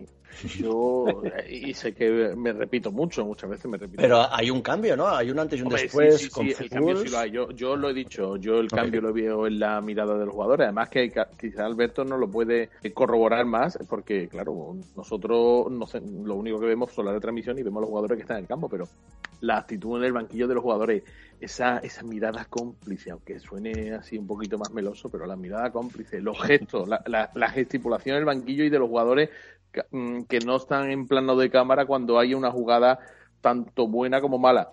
Él quizás no lo puede. Yo he visto ese cambio. Visto lo cambio. celebran todos, están, están enchufados. Está muy encima, sí, está muy encima todos, sí. Yo he visto ese cambio. Lo único que veo, claro, que eh, este, estos meses de, bueno, mitad de enero y el mes de febrero, pues me repito, sé que me repito más que, que el ajo, pero hemos pasado un rookie igual por tener gente tan joven. Sí. Y, y eso es una fase de aprendizaje que al final eh, hay equipos que hay muchos jóvenes, pero también hay muchos veteranos, que al final los veteranos sostentan al equipo y no se notan los baches, pero que nuestros jóvenes, como yo he dicho, tienen que pasar todo, tienen que hacer todo el proceso de maduración como si fuera una fruta, es decir, tienen que empezar a crecer, crecer, madurar, pasar malos momentos y, yo creo que lo estamos consiguiendo. ¿eh? Yo creo, y además, partido como vio Alberto, yo creo que el espejo que tenemos que mirarnos sería Memphis. Sí. Bueno. Es difícil, ¿no? ojo, ojo, Alberto, Alberto no lo ve así. Bueno, bueno, bien, bien, Yo, es que, yo soy de la opinión de, que, no, no sé si a lo mejor yo me equivoco tal, a lo mejor vosotros sabéis más del tema, ¿no? Yo me quiero mirar más en un equipo como los Suns. ¿No creéis que falta un Chris Paul de la vida? Yo es que con Fus estoy contento. Yo, yo defiendo que Fus nos puede llevar a finales porque hay otros dos, primera y segunda espada, que anotan y que deben anotar y cuando anotan se ha visto el potencial que tenemos. Esa racha de seis La bestia la tenemos ya. Yo creo que la bestia la tenemos, pero algo, un All-Star que dé ese toque. Pero claro, bueno, eso, se verá. quiere atraer un All-Star? ¿No sería mejor generar un All-Star? Ya, pero... Bueno, a veces, a veces no lo tienes en casa, claro, si lo tienes en casa es maravilloso. Pero es que fíjate cómo hemos competido, que han, sido pues un 50% de victorias en esta racha de febrero última, que Paolo y, Wagner han estado tan mal. O sea, Banquero ha promediado 15 puntos en febrero en 8 partidos y Franz Wagner 12,6, con porcentajes malísimos de tiro eh, de triple, por ejemplo, Banquero no ha metido uno, o sea, tiene un, 3% en triple en estos ocho partidos. Y hemos competido, se han ganado partidos, se han luchado otros, pero es que eso habla muy bien, o sea, el equipo está enchufado, cada vez sumamos más gente, hemos recuperado los lesionados. Hay que hablar de Isaac, hay que poner encima el nombre de Isaac también, que está jugando 10 minutos, pero se nota su impacto y el equipo también lo, agradece porque contagia esa energía cuando está. Cole Anthony ha tenido partidos muy buenos de sexto hombre. Y, el crecimiento también de Sachs, que, que, es irregular, lo sabemos, pero que, como decía antes Luis, ¿no? que lo, lo traía a la palestra, es que Sachs eh, es un tío que, bueno, que puede ser titular, el dos titular como está siendo Gary Harris en muchos momentos, o ha sido Ross, y puede ser ese tío que junto a un base generador como un Fulls o otro All-Star que pueda llegar, como dice Alberto, nos, nos lleva al siguiente nivel. El equipo va sumando piezas, veremos luego las que, las que nos hacen dar el salto definitivo, pero el equipo está muy bien y yo sueño con, con hacer una racha ahora de 14-9, lo que queda en estos 23 partidos, y, darle un susto a, Atlanta o a Toronto en, en el play-in, o a Washington, no sé cuál, cuál va a caer. Se habla de Bradley, ¿no? Pero que eso se habla de Van pero, eso, es lo que realmente tenemos que ver lo que quiere la dirección del equipo. Sí, claro. Tendrán su reunión con Molly y dirán, oye, ¿qué prefieres? Es que realmente eh, si se alteran los planes de crecimiento de Orlando, porque un play-in ahora mismo te obliga al año que viene a dar un paso más fuerte hacia adelante. Eh, no clasificarte en play-in, llegas tú y dices, bueno, el año que viene podemos tener dos jugadores dentro de la lotería, nos van a venir dos jóvenes que nos van a seguir creando banquillos, nos van a hacer bien y ya el siguiente año, pues sí, venga, vamos a pelear un poquito por el plan. No sé qué plan tiene la, la gerencia. Claro, ahí ya dependemos de ellos. Nosotros aquí a ver, observar y comentar. A ver, está claro que falta, falta tiro, falta crecer en, en eficiencia, porque el equipo cuando ha estado mínimamente acertado de tres es que ha arrasado, porque es que la, energía la tiene, la defensa, el, correr, la juventud, ¿no? Y el descaro lo tienen. Pero los días que hemos estado por un debajo de un 30%, que he marcado ahí en, en el, el, PDF que os pasé, hay muchos partidos de menos de un 30% en triples, cuando los rivales, el mal día que tienen es un 30 y algo pocos equipos. Chicago el otro día, que Chicago está, pues pobrecicos, están deprimidos. el, porcentaje de, tiro de Chicago en triple fue. Están, están deprimidos. 3, de 21 acabaron. Pero es que iban 0 de 15 o 0 de 14 hasta que metió el triple un, suplente, sí, creo que uno del banquillo, Dalen Terry. Pero, pero el resto aguantan en un 30 y pico, meten 11 triples, 12, 13, tiran muchos, pero claro, Orlando no está a, esa, ese nivel de consistencia. Tener en cuenta que el momento cuando el equipo estaba mejor era cuando Banquero estaba en un 36% y van en un 38. Sí, en ese momento era que han caído un poco, sí. Se han caído. Sí, es que las estadísticas de febrero nos han hecho mucho daño con nuestros espero que, que, no haya venido bien el, desgaste. Seguro, este. seguro. Ahí es lo que quería hablar, que antes lo hemos tocado por encima, el desgaste, ¿no? Lo habéis dicho, no sé si Javi o Luis, ¿no? El, desgaste este, el rookie wall, Luis lo decía lo de rookie wall. Claro, se les tiene que, notar. Banquero no está acostumbrado a jugar más de 60 partidos por temporada. Él, ha jugado esto, cincuenta y tantos en, universidad. Eh, Franz viene del Eurobasket, en verano no descansó claro que se tiene que notar, o sea, son humanos, ¿no? Entonces, yo creo que este descansito de una semana les va a servir y vamos a volver a ver su mejor versión, o eso espero, cruzo de dos, porque de ahí va a depender que ganemos más. Sobre todo, y te digo una cosa, y la inyección de moral que que se han codeado con la creme de la creme de la NBA Claro. el fin de semana en Utah. Claro. Y los Ahí. dos primeros elegidos, ¿eh? Sí, sí, lo, hemos- lo hemos dicho, lo hemos dicho antes, sí, sí, lo Sí, sí, sí. Mucho orgullo aquí, mucho orgullo Joder, de que fueron los dos primeros. Y os quería contar, dime, dime. Francesc, es una cosita antes, porque Lo, lo que pasa es eh, que lo sí que por... no va a ver la gente, pero Alberto sí lo ve. Fíjate, estamos tan orgullosos que hasta tengo yo una camiseta de Hogwarts aquí. tío. sí, sí, sí, no vale. la de Colanzoni, imagínate. Eh, Hombre, muy bien, muy bien. Tú tienes la naranja, te compraste la naranja, Alberto, de, ¿no? La, la City Edition. Tengo la, tengo la, sí, la de, de Fools, la que es negra y Ah. naranja. Ah, vale, de vale. Fools. Vale, me suena. La blanca de Anthony y la de Banquero, me he comprado. Yo lo que os iba a decir, Francés, es que también por otra parte, eh, lo que suele pasar a Orlando cuando está en estas situaciones es que como que la liga se desbalancea, ¿no? Y ahora con los buyouts y tal, Mm. los equipos que van a playoffs se refuerzan muchísimo Mm. y el resto en los que parece que estamos nosotros eh, perdemos estos assets, ¿no? Y llega un momento en el cual empezarán a haber derrotas simplemente porque los resto de equipos se están reforzando muchísimo. No es lo mismo ir a, a jugar contra los Clippers hace tres meses que jugaban cuatro chavales que los Clippers que van a jugar ahora en marzo Sí, sí, o en abril, claro, ¿no? Tiene el handicap de Westbrook. Sí. Bueno, Bueno, bueno, no sé. Pero bueno, que hay muchos equipos que, que llegan ahora a un momento diferente y cuando Orlando ya vea que el play-in a lo mejor ya no llega, es fácil que, que bajen los brazos. Así que, bueno, ojalá no, ojalá sirva para tirar para arriba, pero si no, que tampoco nos preocupen las derrotas, en cuanto que lo importante es que el equipo crezca, que el equipo vaya para arriba, que, que pasemos este Rocky Wall un poquito pensando en el año que viene también, pero pensando en que en jugar buen básquet, ¿no? Que es lo que llevan haciendo todo el año. No sé, yo creo que se compite. Siento ser pesimista, ¿eh? Siento No, no, no, pero siento- es lo bajonazo, normal. ¿eh? Bajonazo. Que es lo normal, pero que yo creo que se compite con todo. O sea, lo de Denver, allí en Denver se pierde por inexperiencia totalmente. Lo dijo hasta Jokic. mm, Dijo, es que esto, un, un equipo es ganador que lo lo gana". teníamos, lo teníamos ganado. Claro. Y aparte, bueno, el respeto arbitral, que eso ya es otra historia. No- Bueno, eso, eso es, otro, es otro tema, sí, porque no solemos meternos mucho en esos fregados, pero está, está bien porque es que es verdad que yo desde casa me enfado cuando no le pitan faltas a banquero y muchas veces tiene razón. Hay contactos que a Lebron se los pitas, que a Shai se los pitas, que a Harden Allá se los Morán. pitas. Allá Morán. Allá Morán en el Claro. Angway, cada vez que le tocaban, falta. Claro, sabe, tiene Pero picardía, eso- os ha ganado el respeto. Bueno, lo aprenderemos, claro. Claro. Y Banquero sí. no lo tiene mal, pues, porque te digo, Sí, no, le- no pitan bastante. ¿eh? Y lo dice Le Mosley. Mosley en rueda de prensa decía, banquero, bueno, sabemos, ¿no? Eh, somos un equipo porque, claro, Mosley acabó muy enfadado, no, no recuerdo qué partido fue, ¿fue el de Miami o...? Hay un partido... Seguro, No, no, no, seguro. de vamos. Miami. que Mosley se enfada muchísimo y, y es eso. Y luego dice, ¿no? En frío, tenemos que ganarnos ese, ese respeto, ¿no? Los chavales tienen que seguir luchando y tal y ganarse ese respeto a base de currar. Y lo que no puedes tampoco es pedir luego peras al olmo, ¿no? Si tú fallas eh, un montón de triples o, o no metes los tiros libres, que estamos fa- muy fallones con los tiros libres.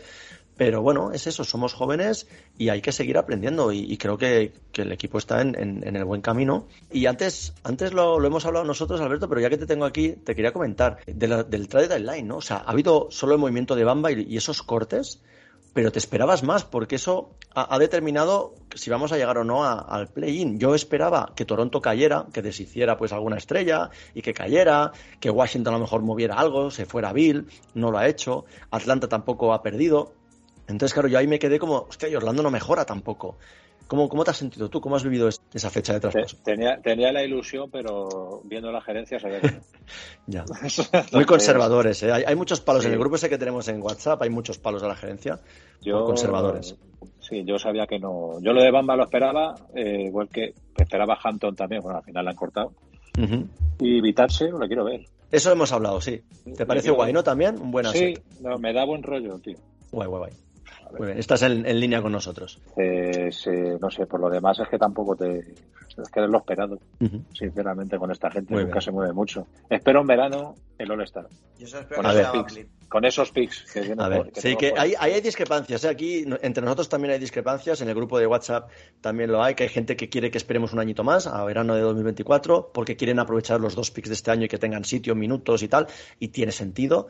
Pero a mí también me apetece marcha, eh, a todos, ¿no? Nos gusta ganar, llevamos muchos años ya en el ostracismo, y ver a este equipo competir y con la ayuda de alguien que mejore el, el nivel, aunque sea perder, sacrificar a alguien, no sé quién, no quiero dar nombres porque me sabe mal cualquiera de los que están jugando bien, pero alguno habrá que sacrificar. Pero yo también quiero, quiero, no sé si es Van Vliet y saldrá bien, saldrá mal, pero quiero que se arriesguen ya. ¿Qué Javi, vas a traer? ¿A a Brony? ¿A Brony? vas a traer? no, claro, no, hay, hay que dejarse ya de rookies. 2025. Sí, hay que dejarse ya de, de Brony, rookies. Brony. Javi, tú estás en línea, ¿no? También con con dar un Bueno, paso. A mí, ojalá pudiéramos tener un All-Star, yo encantado, pero hoy justo veía del Orlando Magic Daily, ¿no? De nuestro amigo, eh, y que ponía, ¿no? Fichaje de verano, y hablaba de los posibles eh, agentes libres que podían ser interesantes, y la verdad es que no me gustaba ni uno. O sea, veía los nombres y decía, madre mía, si esto es lo que nos espera, ¿no? Entonces, sí que es verdad que para traer Morraya, que llene que llene el cap salary, que nos, no podamos luego realmente hacer un equipo competitivo cuando lo necesitemos o no podamos renovar a según qué jugadores, me da un poco de cosa. Está claro que si podemos traer una estrella, como hemos hablado siempre francés, de traer a, Bradley Bill, de traer a Trey Young, de traer, oye, vamos a, a con todas. Pero si es para traer a Van Vliet y pagarle que 30 millones, 40 millones, Ya, que ya estuve, mira, en no. Nueva York le está saliendo bien con Branson, ¿no? A lo mejor Sí. también te la tienes que jugar, pero aún así, no sé. Duele, duele, duele un poco. No, no somos Nueva York, precisamente. Luis, ¿tú lo ves igual? Eh, yo soy de los que. Yo soy de los. Lo he dicho antes, yo soy de los conservacionistas. Yo prefiero. Yo, me- yo soy más de Veremos. pequeños pasitos sin tener que dar ninguna atrás. Bueno. Que ya sabemos nosotros aquí, cuando queremos reiniciar los proyectos o hacemos o nos volvemos locos con los traspasos, ya sabemos lo que pasa aquí en Orlando. Ujú, ¿Estamos sí. hablando de Ibaka? Estamos hablando de Ibaka. Metemos la pata, metemos la pata. ¿Te imaginas que el año que viene soltemos dos pis por, por un, un cualquiera, un don nadie? Oh, madre mía. Bueno, no lo hablemos. A ver, yo tengo Pues- una cosa. Ah, Si a, mí me dicen, una cosa. Si a mí me dicen que, todo los dos picks, Mike Bridges, pues digo, "Oh, me parece bien. O, claro, es que también os digo una cosa. ¿De hecho Miles Tenemos- Bridges o Michael Bridges? Mica, Me dirá, Ah, es el follonero. Max es el follonero, no queremos. me he equivocado, me he equivocado. No queremos folloneros que mira lo que le pasó a Bamba por dar un pues puñetazo a Austin. tenemos- No, pero- Que realmente lo que yo digo es que en Orlando estamos muy mal acostumbrados en el sentido. A ver, lo de Tracy McGrady es que no salió muy bien. Ya. Es que no salió muy bien. ¿no? Eh, Tracy McGrady era el primo de Vince Carter enfadado porque no jugaba más. Que, que sepas, Y- Alberto, que comparte fecha de nacimiento con Vince Carter, por eso toda la relación familiar con McGrady, con Vince. Lo llevó Ah, al- vale, vale. Y claro, y, y- y apostamos por McGrady y la cosa salió medianamente bien. A nivel mediático, a nivel equipo, salió bien. Luego a nivel resultado no salió tan bien. Pero bueno, nos salió bien el McGrady. Tuvimos una superestrella de la liga en ese momento. Ahora, Bueno, ¿qué veremos? Es veremos, que ahora mismo es que eh, mm, ya no es, ya- esto hace 20 años ya las cosas no están así. ¿eh? Pero ¿no crees que Banquero puede atraer a alguien? Todavía Sí, no. ¿eh? Yo creo que Pero sí. Yo creo que los, los grupos así Es que jóvenes al final llaman, ve, llaman a la estrella, sí, a liderar Ah, esto. Banquero y Banner. Sí, Pasa sí. al All-Star y elige los dos primeros. Yo creo Sí, sí. que tiene miembros para que alguien se anime un Chris Paul de la vida. No te digo Sí, sí, sí. algo así, ¿sabes? Pero, El que sea. ¿sabes? El que sea, sí. Yo estoy Vas con a quitar a Fulls, obviamente, su Mm. eh, Joderá. y bueno, ya. Sí. Pero bueno. Pero visto lo visto con las lesiones, pues si hay que hacerlo, se hace. Bueno, Alberto, no te queremos robar más, más tiempo, que sabemos que tienes que ir a tus responsabilidades familiares. Sí, Y agradecerte, eh, pues eso, que hayas querido venir, y ha sido un gustazo conocer de primera mano pues esa vivencia que has tenido. Y por último, que lo vamos a tratar ahora enseguida nosotros, ¿con qué jugador te quedas? Nosotros siempre nombramos el Magic del mes, ¿no? En este caso es mes y medio, enero, febrero y tal. Danos un nombre, por si luego hay discrepancias y tal, que al menos Alberto deje aquí su huella. ¿Con qué Magic del mes te quedarías tú? Por no dar el, el típico, te va a dar Fulls. Muy bien, me gusta, me gusta porque va a haber, va a haber debate, seguro. Muy bien, te quedas Bien, con Alberto. El último tramo, el último tramo que está haciendo Fulls es tremendo. Total, total. Pues oye, nos quedamos con eso. Un, un fuerte abrazo, Alberto. Nos vemos en otra ocasión. Gracias por, placer. por haber venido. Abrazo, Y a disfrutar de. Orlando, Gracias. lo que queda. Gracias. Chao, Chao, chao, chao. Bueno, pues tras la visita de, Alberto, que ha sido un gustazo, chico, no sé cómo lo habéis vivido, pero ha sido, ha sido muy guay pues bueno, de primera mano de un aficionado de Orlando, que es nuestro sueño, pues dos partidos en directo que se, que se, se comió el tío. Pues quería nombrar simplemente para, para los aficionados, eh, tanto los nuestros de Orlando como el resto de la liga, un artículo de The Athletic que escribe Hollinger, eh, bueno, que pondré el enlace en, la descripción, que habla de la comparativa, ¿no? De los dos momentos que están viendo Orlando y Oklahoma, de cómo están haciendo una- un segundo tramo de temporada pues más que digno. Orlando pues 19-15, como hemos dicho antes, ¿no? Desde que volvió Fulls también, y, y Oklahoma 17-11, ¿no? Desde diciembre. Y habla un poco de las trayectorias que han apostado pues por un grupo joven, pero con hambre, con energía, ¿no? Que eso también lo destaca siempre tú, Luis, que es un grupo que tiene hambre, y hay que seguir contando con gente así.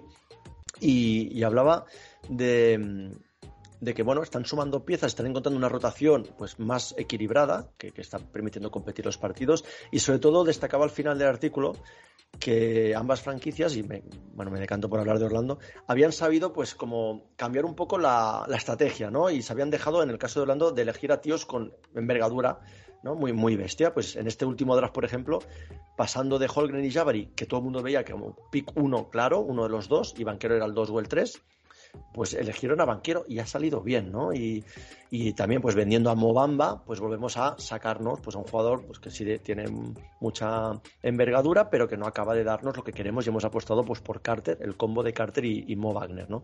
Y es un poquito lo que, lo que quería traer, no sé si lo habéis podido leer y, os ha gustado, si no pues lo dejo como, como deberes si os apetece porque está, está chulo.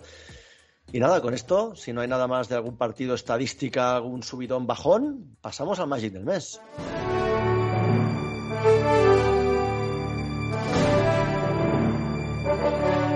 Pues vamos con el Magic del mes. Alberto nos ha dejado a Fulls como, como su Magic del mes, pero es, es un poco azúcar. Javi, ¿eh? La de Javi, escucha Fulls, sí, sí, sí, escucha Fulls y le da un subidón, se le tiza la piel. Voy a preocuparme, se lo voy a decir a, a su pareja, que no sé si lo sabe, que con Fulls se le tiza la piel. Pero bueno, el voto de Alberto es, es un poco azúcar porque empataríamos. Si hay un empate, somos pares y hay que vigilar con eso. Pero bueno, un voto de momento para Fulls con la intervención de Alberto.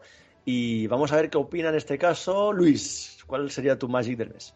Yo, viendo la estadística, viendo los partidos y también. Y sensaciones también valen aquí, hombre, que si tu sensación es que es Bol, pues es Bol. Siempre soy. No, no, no. no. Ah, vale. no la moto de Bol Bol ya. Que no hemos hablado de Bol, ¿eh? pero, pero al final. Sigue en el equipo, sigue en el equipo. Sigue, sigue. Ha, ha bajado, ¿no? La parada de bus eh, sí, ha bajado ya, ¿eh? Ha bajado, se ha bajado un poco, pero yo siempre soy de caballo grande, ande o no ande, y ¿Mm? para mí el Magic de mes es Wendell Carter Jr. ¡Wow! Wendell Carter Jr. Vamos a repasar sus estadísticas. En enero se ha marcado un 14 puntos y 9 rebotes. Y en febrero 16,6 puntos siendo el máximo anotador del equipo en los 7 partidos de febrero, que se perdió uno. Con un 57% en tiros de campo. Un 41% en triples, que yo solo acabo de descubrir ahora. Sí, sí. 1,7 de 4 intentos. Y 8 rebotes, ¿vale? Además de 2 asistencias. Bueno, no, no ha hecho tapones ni robos, pero bueno. Más que notable. No es, muy no es lo suyo, no es lo suyo. Pero muy bien, muy bien, muy bien tirada esta, me gusta y es un orgullo que Carter Jr. se gane una nominación a Magic del Mes. Javi, vamos contigo. Pues me ha costado elegir, pero porque como hemos visto ha sido unos meses raros para lo que juega el equipo. No voy a decir Fulls. ah, hostia, no, hostia, no, no voy a decir Fulls. Estaba saboreando. Estaba... lo que os digo, eh, Fulls no me parece que sea el mejor jugador del equipo, que este es más un tema de cómo hace jugar. Pero hay un jugador que para mí lo quiero traer aquí. No sé si. No sé qué opinaréis, pero para mí ha sido clave en los partidos más difíciles que ha ganado Orlando y los, quizás los que hemos mejor. Eh, los que hemos ganado de mejor manera. Hablo partidos como el de Golden State, como el de Boston, como el de Pelicans, como el de Denver. ¿Qué hizo? ¿Qué y hizo es una figura que es Cole Anthony. ¡Oh! ¡Ojo! ¿Vale? ¿Por qué digo Cole Anthony? Porque sí que es verdad que ha sido muy regular, muy regular, pero él desde el banquillo nos ha dado muchos de esos partidos. Como os decía antes, creo que una de las claves de estos meses ha sido eh, esos partidos desde el banquillo, rodeado de, jugadores, muchos de ellos, pues es Caleb Houston o, o. Hampton cuando jugaba, Bol, jugadores muy, muy jóvenes. Y él desde su juventud también ha cogido las riendas, ha tirado tiros muy difíciles y ha remontado partidos casi él solo. También es verdad que alterna un día de 20 puntos con uno de 0 de, de, de 8, pero normalmente cuando está enchufado el equipo lo nota muchísimo. Me gusta mucho, Javi, que traigas a, a Cole Anthony porque se lo ha ganado y, y, a pesar de, más allá de los números, ¿no? que es lo que decimos siempre, que no todos son números, es más sensaciones y momentos críticos de partido.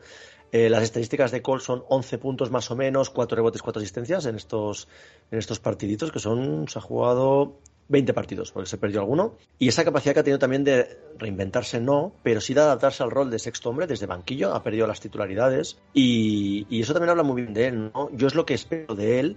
Y os decía, ¿no? En la, en la chuletita del guion, que si lo podíamos comparar con Darrell Armstrong, ¿no? Que, que, si te miras sus estadísticas en Basketball Reference, hay temporadas muy parecidas en números, en, en acierto, ¿no? En el porcentaje de tiro, en esa energía, pero yo lo comparo con esa energía desde banquillo, ese calorcito que haga levantar al público. Para mí Darrell Armstrong tenía más carisma, era más sano. A Cole Anthony lo veo más flipado, dice que sí Javi con la cabeza, pero es que es muy positivo cuando salen él, Mo Wagner con esa energía y están acertados cómo levantan partidos que están en contra o cómo nos hacen despegar para, para la victoria, ¿no? Y, creo que eso es...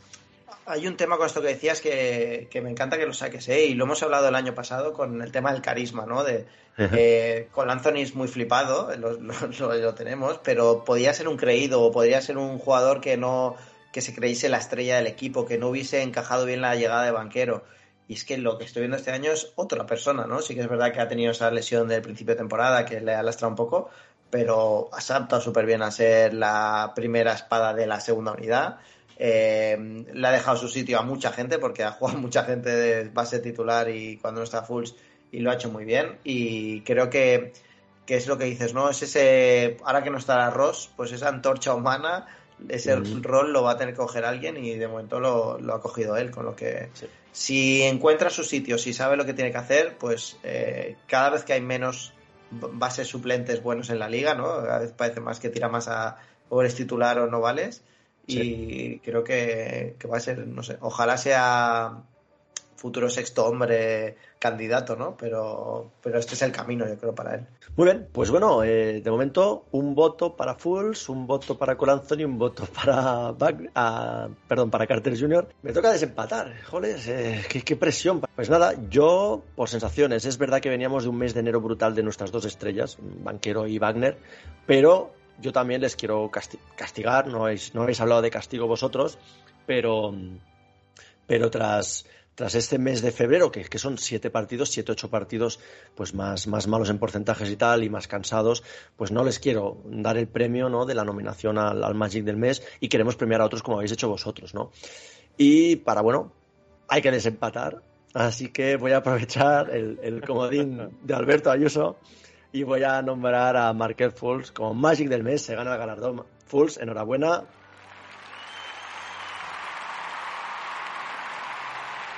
Bienvenida sea tu recuperación y sigue así porque yo te quiero ver en finales liderando a, nuestro equipo al lado de, Paolo, de Franz y de quien quiera estar con, nosotros, pero sí, yo, yo confío en Full, ojalá no te rompas nunca más y sigas así porque, bueno, es un tío que puede hacer triples dobles, que rebotea, que roba, que asiste. Ha habido partidos que cogió rebotes en ataque, que le ha robado el balón por detrás de los jugadores. Es, es que está muy activo, está siempre sonriendo, es casi como un Ronaldinho del básquet.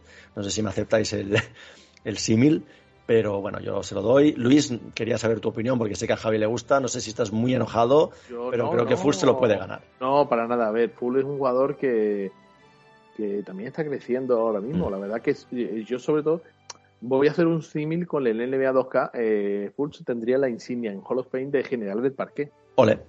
Ole.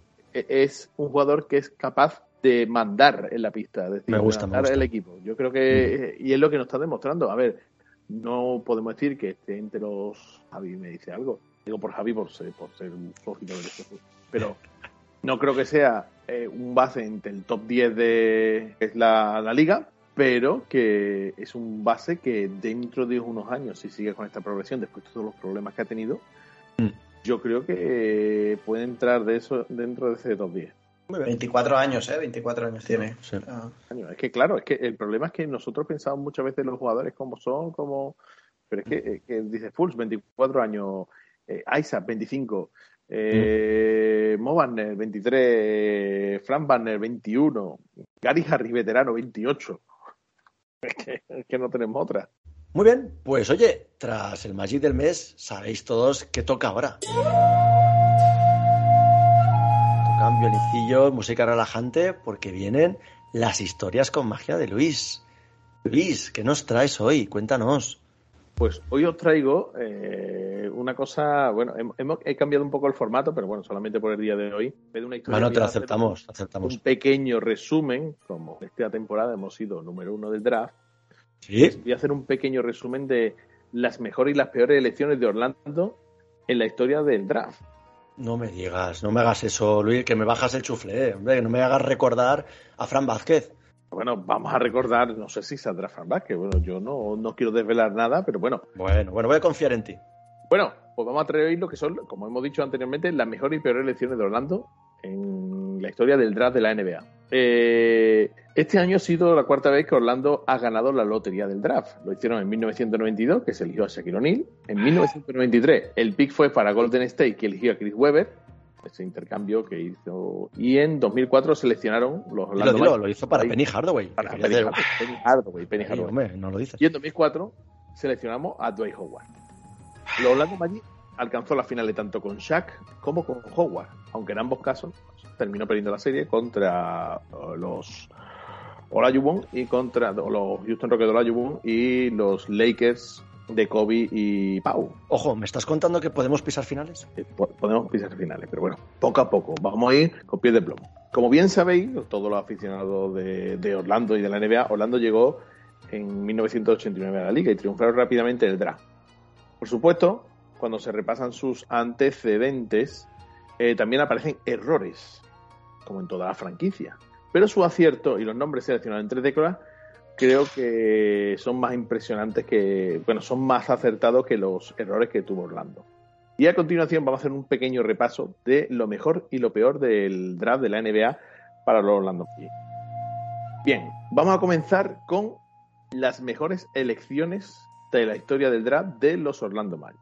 ¿Vale? Vamos a comenzar. Vamos a, vamos a empezar con lo bonito, con lo bueno. Así me gusta, así lo malo lo dejemos para el final por si Sí, así- que si alguien se quiere ir antes de lo malo, pues. si alguien se quiere ir, Claro. exactamente. He puesto una, una muy buena elección para el draft del Orlando Magic. Mike Miller, el número 5 del año 2000. Bien, bien, bien, bien. Me gusta. El primer jugador de la lista, como hemos dicho, es Mike Miller, uno de los especialistas tiradores de los 2000. Seleccionado en el pick 5 del año 2000, Skinny se convirtió rápidamente en referencia a unos Magic que extrañaban a Tracy McGrady por sus problemas de lesiones. Se instaló como una referencia ofensiva, siendo titular prácticamente en toda la temporada, y sus 11,9 puntos, 4 rebotes y 40% en triples lo llevaron a ganar el Rookie del año por delante de Kenyon Martin. Mike Miller mejoró sus prestaciones con la vuelta de McGrady. Su amistad ganó fuerza y Mike promedió eh, 15,2 puntos en las 2001-2002 y 16,4 en los 49 partidos que jugó en las 2002-2003. De manera sorprendente, la franquicia lo traspasó a Memphis a cambio de dos jóvenes que no ofrecieron el mismo rendimiento, Drew Gooden y Gordon Giriche. Y Luis fue rookie del año, Mike Miller. Pero sí, lo he dicho, rookie del año. Ah, se me ha ido. Además, este, sí, además este año curioso porque Perdón, es- profe. Me va a matar el profe. al no, final. es, es agente de jugadores de la NBA y acompañó a Banquero Ah, la primera vez que Orlando. Correcto, correcto. En los Grizzlies brilló en el rol de referencia del banco. Fue el sexto hombre del año 2006 y terminó ganando dos anillos con los Miami Heat. Uno de los dos únicos rookies del año de la historia de Orlando. Siguiente. Pick número 4 de... ¿Puedo hacer un, un- un Sí. intermedio? Perdón que te corte, Luis. Eh. Hace poco estaba viendo un partido de esa época y no entiendo cómo podemos traspasar un rookie o un segundo año eh, por dos jugadores que no eran en ese momento no tenían ningún sentido. ¿Cuál- cuál Eh, la de hecho, puede ser el principio del fin de la era de, de lo que era el, el equipo de Tracy McGrady Sí. y cómo, cómo nos llevamos a cargar un equipo para traer a Gordon Grichek eh, y Drew Gooden. Sí que es verdad que a posteriori todo se ve muy, muy fácil, ¿no? Pero, y sí que es verdad que faltaba un interior en ese equipo y se pensaba que Drew Gooden iba a ser, pero sería impensable. Es como traspasar a Sachs, traspasar a, a un a banquero para traerte a, no sé, a, A un interior. Sí, sí. Ya está, era solo esto, pero que Sí, es que me, marcó mucho ese traspaso. Puede ser, La verdad, nunca lo entendí, Fue el, no principio, fue el principio del fin, pero bueno, a lo poco nos pusimos poder, nos vinimos otra vez arriba. Arriba. Bueno, Mm. lo dicho.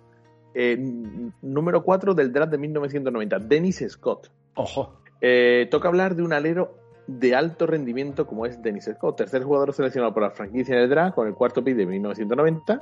Dennis Scott llegaba desde Georgia Tech para revolucionar con su tiro de tres, uno de los grandes tiradores de los años 90. Eh, Dennis Scott lideró la NBA en triple anotado en 1996 y fue un gran complemento para Shaq. Le costó convencer al cuerpo técnico para usar su tiro exterior como arma, porque en ese momento ya sabíais que los triples no, no es que no estuvieran bien vistos, es que no se utilizaban, era la época de los pivos, se jugaba mucho en transición, los jugadores se, se, se elaboraba la jugada. E incluso llegó a promediar 7,7 intentos por encuentro en la 95-96, que es una barbaridad para la época en la que estamos hablando. Sí. Estuvo en Orlando siete temporadas y al salir de cerca de la treintena su rendimiento no fue igual. Promedió 14,8 puntos, 3,1 rebote y 2 contra asistencia, un robo y un 44% en triples en 442 partidos. Atento, un 44% en triple, ¿eh? Una- Ojalá lo tuviéramos ahora. y la mayoría como titular. Ahora, otro, número 20 del draft de 2004, Jamir Nelson. Venga. Sin ser una elección propia de un equipo, esta es una de las mejores decisiones de la historia de Orlando. En la noche del draft de 2004 se hicieron con Dre Howard con el pick propio y traspasaron la primera ronda de 2005 para hacerse con la elección 20, un base elegido por un Denver llamado Jamir Nelson. Muy bien. La carrera del base es una de las más queridas por la afición de los Magic, ya que en su primer año tuvo peso. Pero desde el segundo fue importantísimo. De la 2005, 2006 y hasta la 2013, 2014 fue el titular indiscutible, gran socio de Howard, jugador constante e incluso al estar en 2009 que no pudo disputarlo, ya sabéis, por la lesión. O que tuvo que al final se reincorporó para las finales y no pudo ayudar al equipo a luchar contra los Lakers. Promedió 13,1 puntos por partido, 5,7 asistencias, 3,2 rebotes y un 38% en triple en ese pico de titular. Siguiente, elección número 11 del año 1989. ¿Sabéis quién es, no? Nick Anderson. Correcto, primer jugador y el primer elegido en la franquicia. Alero muy recordado y querido como Danny Score. Nick Anderson era algo más bajito, era más escolta, pero más líder anotando al principio y bien reconvertido después en complemento. Además de mejorar mucho el lanzamiento exterior, pasó de apenas lanzar 1,4 con un 35% en la temporada 91-92, cuando promedió 20 puntos por partido, la mejor cifra de su carrera, a los 5,7 intentos de triple del 94-95 con un 41,5. Fíjate los porcentajes que gastaban los tíos. ¿eh? Y aparte defensor, porque era un Sí. combo. O sea, Eso es lo que dice ahora. Nick Anderson, gran defensor y anotador. Es recordado por los cuatro fallos consecutivos que cometió en la línea de tiros libres en el, juego, en el primer juego de la final de la NBA de 1995 contra Y que ya nos lo explicaste. Eh, ya ya lo expliqué, ya expliqué lo que pasó. Aunque fue un momento terrible que podría haber cambiado por completo la serie, quedarse en ese pésimo momento de jugador sería muy injusto como su recuerdo, que también lo dijimos nosotros en una historia con magia. Por suerte, ahora es un report, bueno, comentarista y tal, está ahí, lo vemos y lo vemos sonriente, súper bien, súper. Bueno, Siguiente. Este te va a encantar a ti. Pick número 3 del año 1993. Penny Hardaway. Andy Hardaway. De esos jugadores de los últimos 30 años destrozados por las lesiones. Todo el mundo daba por hecho que el Orlando Magic iba a seleccionar a Chris Webber con la primera elección del draft del 93. Sin embargo, la sorpresa llegó cuando traspasaron el pick a los Warriors a cambio de la tercera selección y tres futuras primeras rondas. Este fue un negocio, ¿eh? Lo pidió Shaquille. Webber no, Penny Hardaway. Aunque al principio se recibió la decisión con críticas, poco tardó en verse como un acierto. Hardaway conectó con Shaq grabando la película Blue Chick. Ese, ese verano Maravillosa. de verano. Me encanta esa película. Y su conexión fue la que consiguió que Orlando se clasificara por primera vez en playoff. En poco tiempo era al estar All NBA y jugador mediático como pocos. Son las lesiones acabaron con la carrera de la leyenda. Hasta las lesiones promedió 21,1 puntos, 6,7 asistencias, 4,4 rebotes y 1,8 robos. En 1999 salió tra- traspasado cuando la marchó O'Neal y sus problemas físicos terminaron con su proyecto en Orlando. Ahora es entrenador en Memphis y esperamos que algún día lo sea de Orlando Magic. Orlando, sería, sería bonito. Mucho. Siguiente. Eh, elección número uno del draft de 2004. Pues Howard. Fijaros, había una duda en ese draft. ¿Cuál es la duda? ¿Emeka Okafor o Dwight Howard? Es verdad. Ese era el debate antes del draft de 2004, hasta el punto que Tracy McGrady le dijo a la franquicia que si se seleccionaba al joven formado en Atlanta pediría el traspaso. Así que la franquicia fue por Howard y envió a McGrady a Houston. Puede que dos de las mejores decisiones de la franquicia en su historia. Eso no sabías tú, ¿no? No. Howard mejoró rápidamente y se convirtió en un bastión. Ganó 20 kilos de músculo en su primera temporada. La estrella de la etapa más larga y fructífera de Orlando, All-Star desde su tercera temporada hasta la última que estuvo. Fue el nuevo Shaq. Aunque ofensivamente no arrasaba a ese nivel, pero en defensa sí era superior al mejor O'Neal.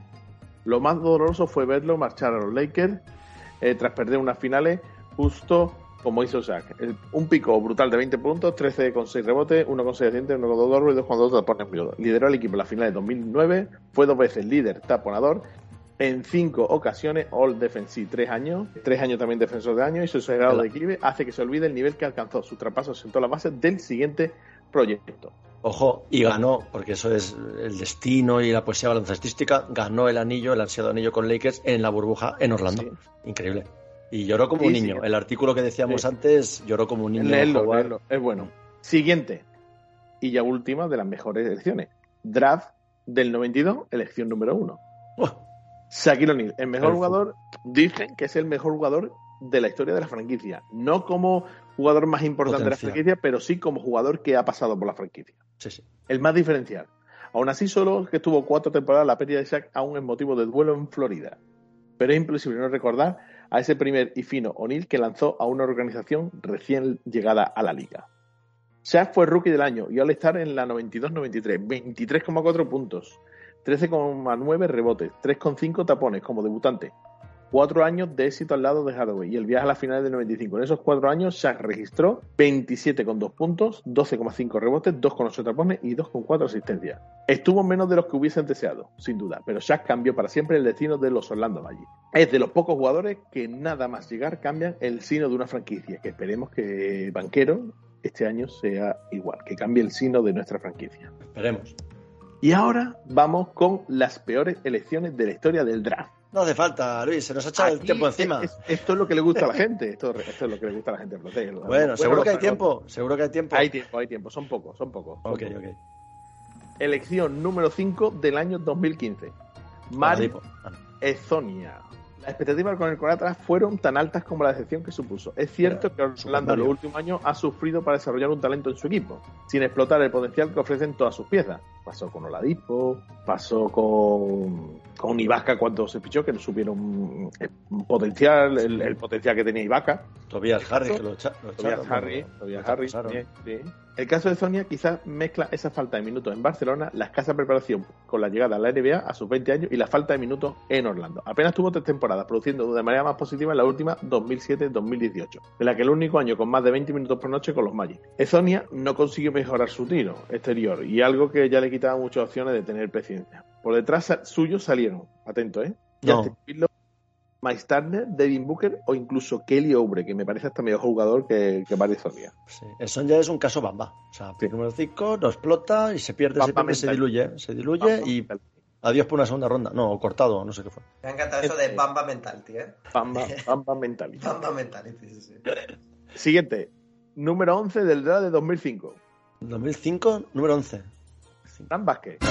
Ah, ahí está, ahí está. Ella era formar una formidable pareja con Howard y Fran Vázquez. Hoy en día, inimaginable. A mediados de los 2000 sí tenía sentido esa estrategia. Sin embargo, Fran Vázquez nunca dio el salto a la NBA. El único jugador elegido en la lotería que jamás ha jugado en la liga junto al Envías. Fueron los dos únicos jugadores elegidos dentro de la lotería que no jugaron en la NBA. Le envías en motivos pobres. Además, eh, Fran Envías no. falleció antes de poder debutar con Boston, que eso por eso no jugó, no porque no quisiera. Y Fran El- podía haber sido un Garbajosa. O sea, Sí. ¿por qué no podía haber hecho lo que hizo El Garbajosa Toronto? ha aprovechado la cuarentena para anunciar su retiro. Y uno de los mejores cinco de la historia. Bueno, y es considerado uno de los mejores cinco de la historia de España. Pero siempre queda esa espinita del tema NBA. Por detrás suyo salían jugadores como Dennis Granger, Gerard Green, Jared Ya o incluso David Lee.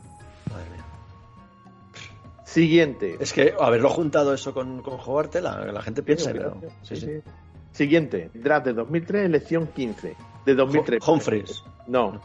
Rhys Gaines. Buah, no me acuerdo ya de Gaines. Este base escolta realizó una potente carrera de cuatro años en la NCAA. Se veía ya de él una pieza titular a largo plazo y que llegaba listo para aportar. No lo fue. Apenas duró tres campañas en la liga. Acumuló 71 partidos entre diferentes franquicias, Orlando, Houston y Milwaukee. Gaines apenas duró una temporada en la franquicia Florida. Los pocos minutos que tuvo apenas sirvieron. De hecho, si alguna utilidad tuvieron, fueron para confirmar el error de la selección. Gaines promedió 1,8 puntos y 1,6 asistencia en 9,6 minutos una clase histórica como la de 2003, en la que por detrás suyo salieron Davis West, Boris Dio, Carlos Delfino, Kendrick Perkins, Leandro Barbosa, Josh Howard, Mo Williams o Kai Corbett. Madre de Dios. Qué ojo. No y, y fue el mismo, pero el mismo John Gabriel que nos eligió a Paolo con el telefonillo esta última Sí. vez. Siguiente, elección 15 del año 2001. Steve Hunter. Sí. Aunque su paso por la universidad había sido todo menos convincente, Orlando apostó por el pivot Steve Hunter en el draft 2001. Seguían buscando el relevo de Shaq cuando ya había salido Hardaway y la organización vivía un movimiento complicado. Tras años de popularidad y lento declive, ya era uno de los equipos menos atractivos. Hunter fue una decepción absoluta en sus tres temporadas de Orlando. Jugó después en Phoenix, Filadelfia, Denver y Memphis. Para quedarse sin juego en la NBA con 28 años. Promedió 3,5 puntos por partido y 2,5 rebotes entre 2001 y 2014 con los Magic. Por detrás suyo en el draft, nombres como Zach Randolph, Brendan Ujú. Gerald Wallace, Dallenberg o Tony Parker. Madre mía. He puesto yo los nombres que había detrás para ver el, el desastre que se hizo. Mm. Icono de taponador en el NBA Live. De, Sí. de- de Y la ya época. por último, y no más malo, o sí, es la elección número 12 del año 1998. Michael Doleac. Hostia, Dolek. Con el 51, blanquito. Era, era como, como el Leonard, Meyers Leonard. Sí, sí, la verdad que sí. Orlando falló mucho en los años que rodean a la selección de jugar. Y también Faltan años para revisar las inversiones y beneficios logrados de los Oladipo, Free Payton, Aaron Gordon, pero su primer gran error fue en el 98 con Dolea. Este pivo formado en Utah lo hizo bien en la NCAA, aunque quizás ese puesto 12 era excesivo para un jugador que simplemente era visto como sólido. Tres temporadas de Orlando con papel de segundo pivot, 6,6 puntos, 3,6 rebotes, salió con 24 años y rebotó con diferentes franquicias hasta quedarse sin hueco a los 30. Por detrás suyo salieron Ricky Davis, Al Harrington, y uno que jugó en Orlando y lo hizo bastante bien la temporada que tuvo, que fue Rashard Luis. Hostias. No me digas más. Con esto termino el repaso de mejores jugadores. Del draft de Orlando Magic. Madre mía. Me he quedado, me he quedado velado, ¿eh? Javi, ¿cómo, cómo te has quedado tú? Sí, habría que haberlo hecho al revés, empezar por los malos y luego los buenos, ¿eh? Sí, sí. Nada, muy bien, puedo muy cortarlo, puedo cortarlo. Pero bueno, está bien, está bien. bueno, pues para levantar un poquito los ánimos, ¿no? Acabamos con, con el postre de, de la previsión de final de temporada, ¿no?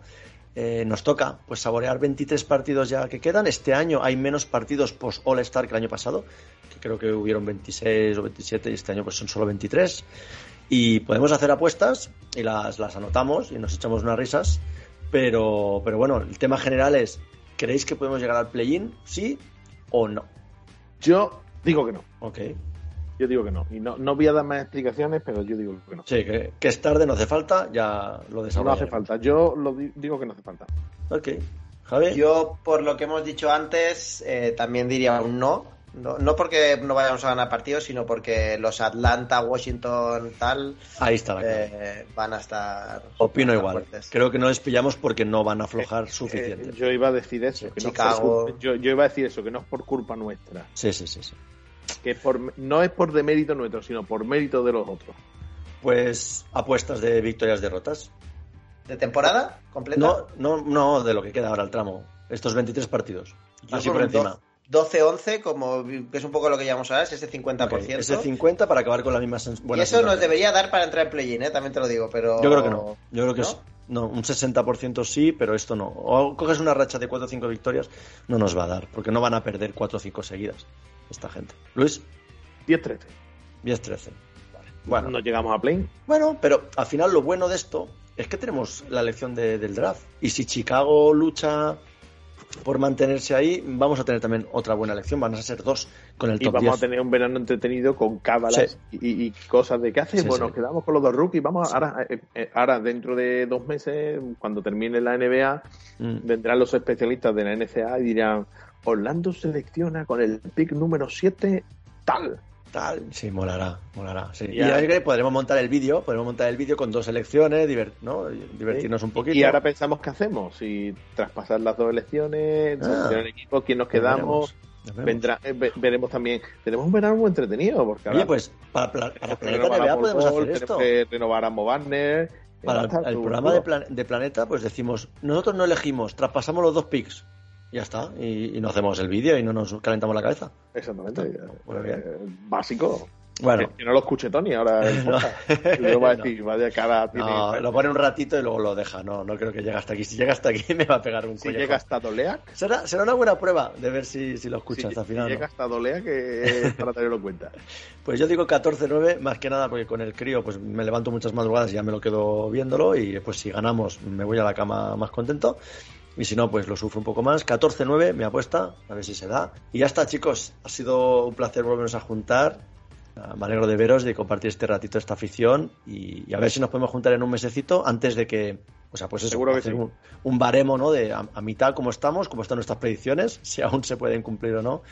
Y, y ya está, ¿vale? Eso sería, pues podemos hacer a finales de marzo. Que la gente lo sepa si quiere dejar alguna cuestión, nos quiere preguntar algo. O podemos traer a finales de marzo también hablar ya de los chiquillos, ¿vale? Traer a alguien o, o hacer un poco de análisis más exhaustivo de los rookies, ¿no? Y poder hablar de tres, cuatro nombres que nos gustarían y ya está. Y cada uno. Hablas de NCAA, ¿eh? De NCAA. el año que viene. Eso, sí, sí, sí. Correcto. Pues gracias por el apunte, porque creo que me he explicado fatal. Así que sí, de eso hablamos, de qué candidatos, que, que bueno, la gente ya va hablando y si la gente nos pone en sus comentarios, pues yo apuesto por estos dos para Orlando. Pues genial, nos viene muy bien. Y nos queda el grito de guerra, ¿vale? Que yo creo que acabaremos en el podcast con 65 años sin hacerlo bien, pero bueno, nos divertimos, ¿no? Así que como, como lo nuestro es Orlando, le ponemos ganas, empeño, y allá va. What time is it? It's Y time to time magic. to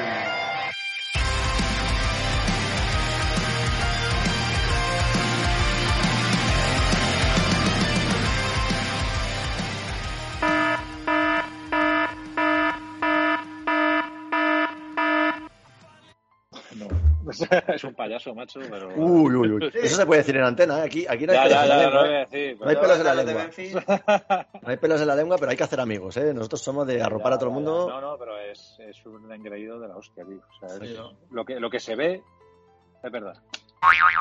Eh, y en vida es así y tal, pero se le ve de otra manera, ¿sabes? O sea, es creído, pero un buenazo, entre comillas, ¿sabes? Tengo tomas falsas ya. Tengo tomas falsas. Al final del podcast.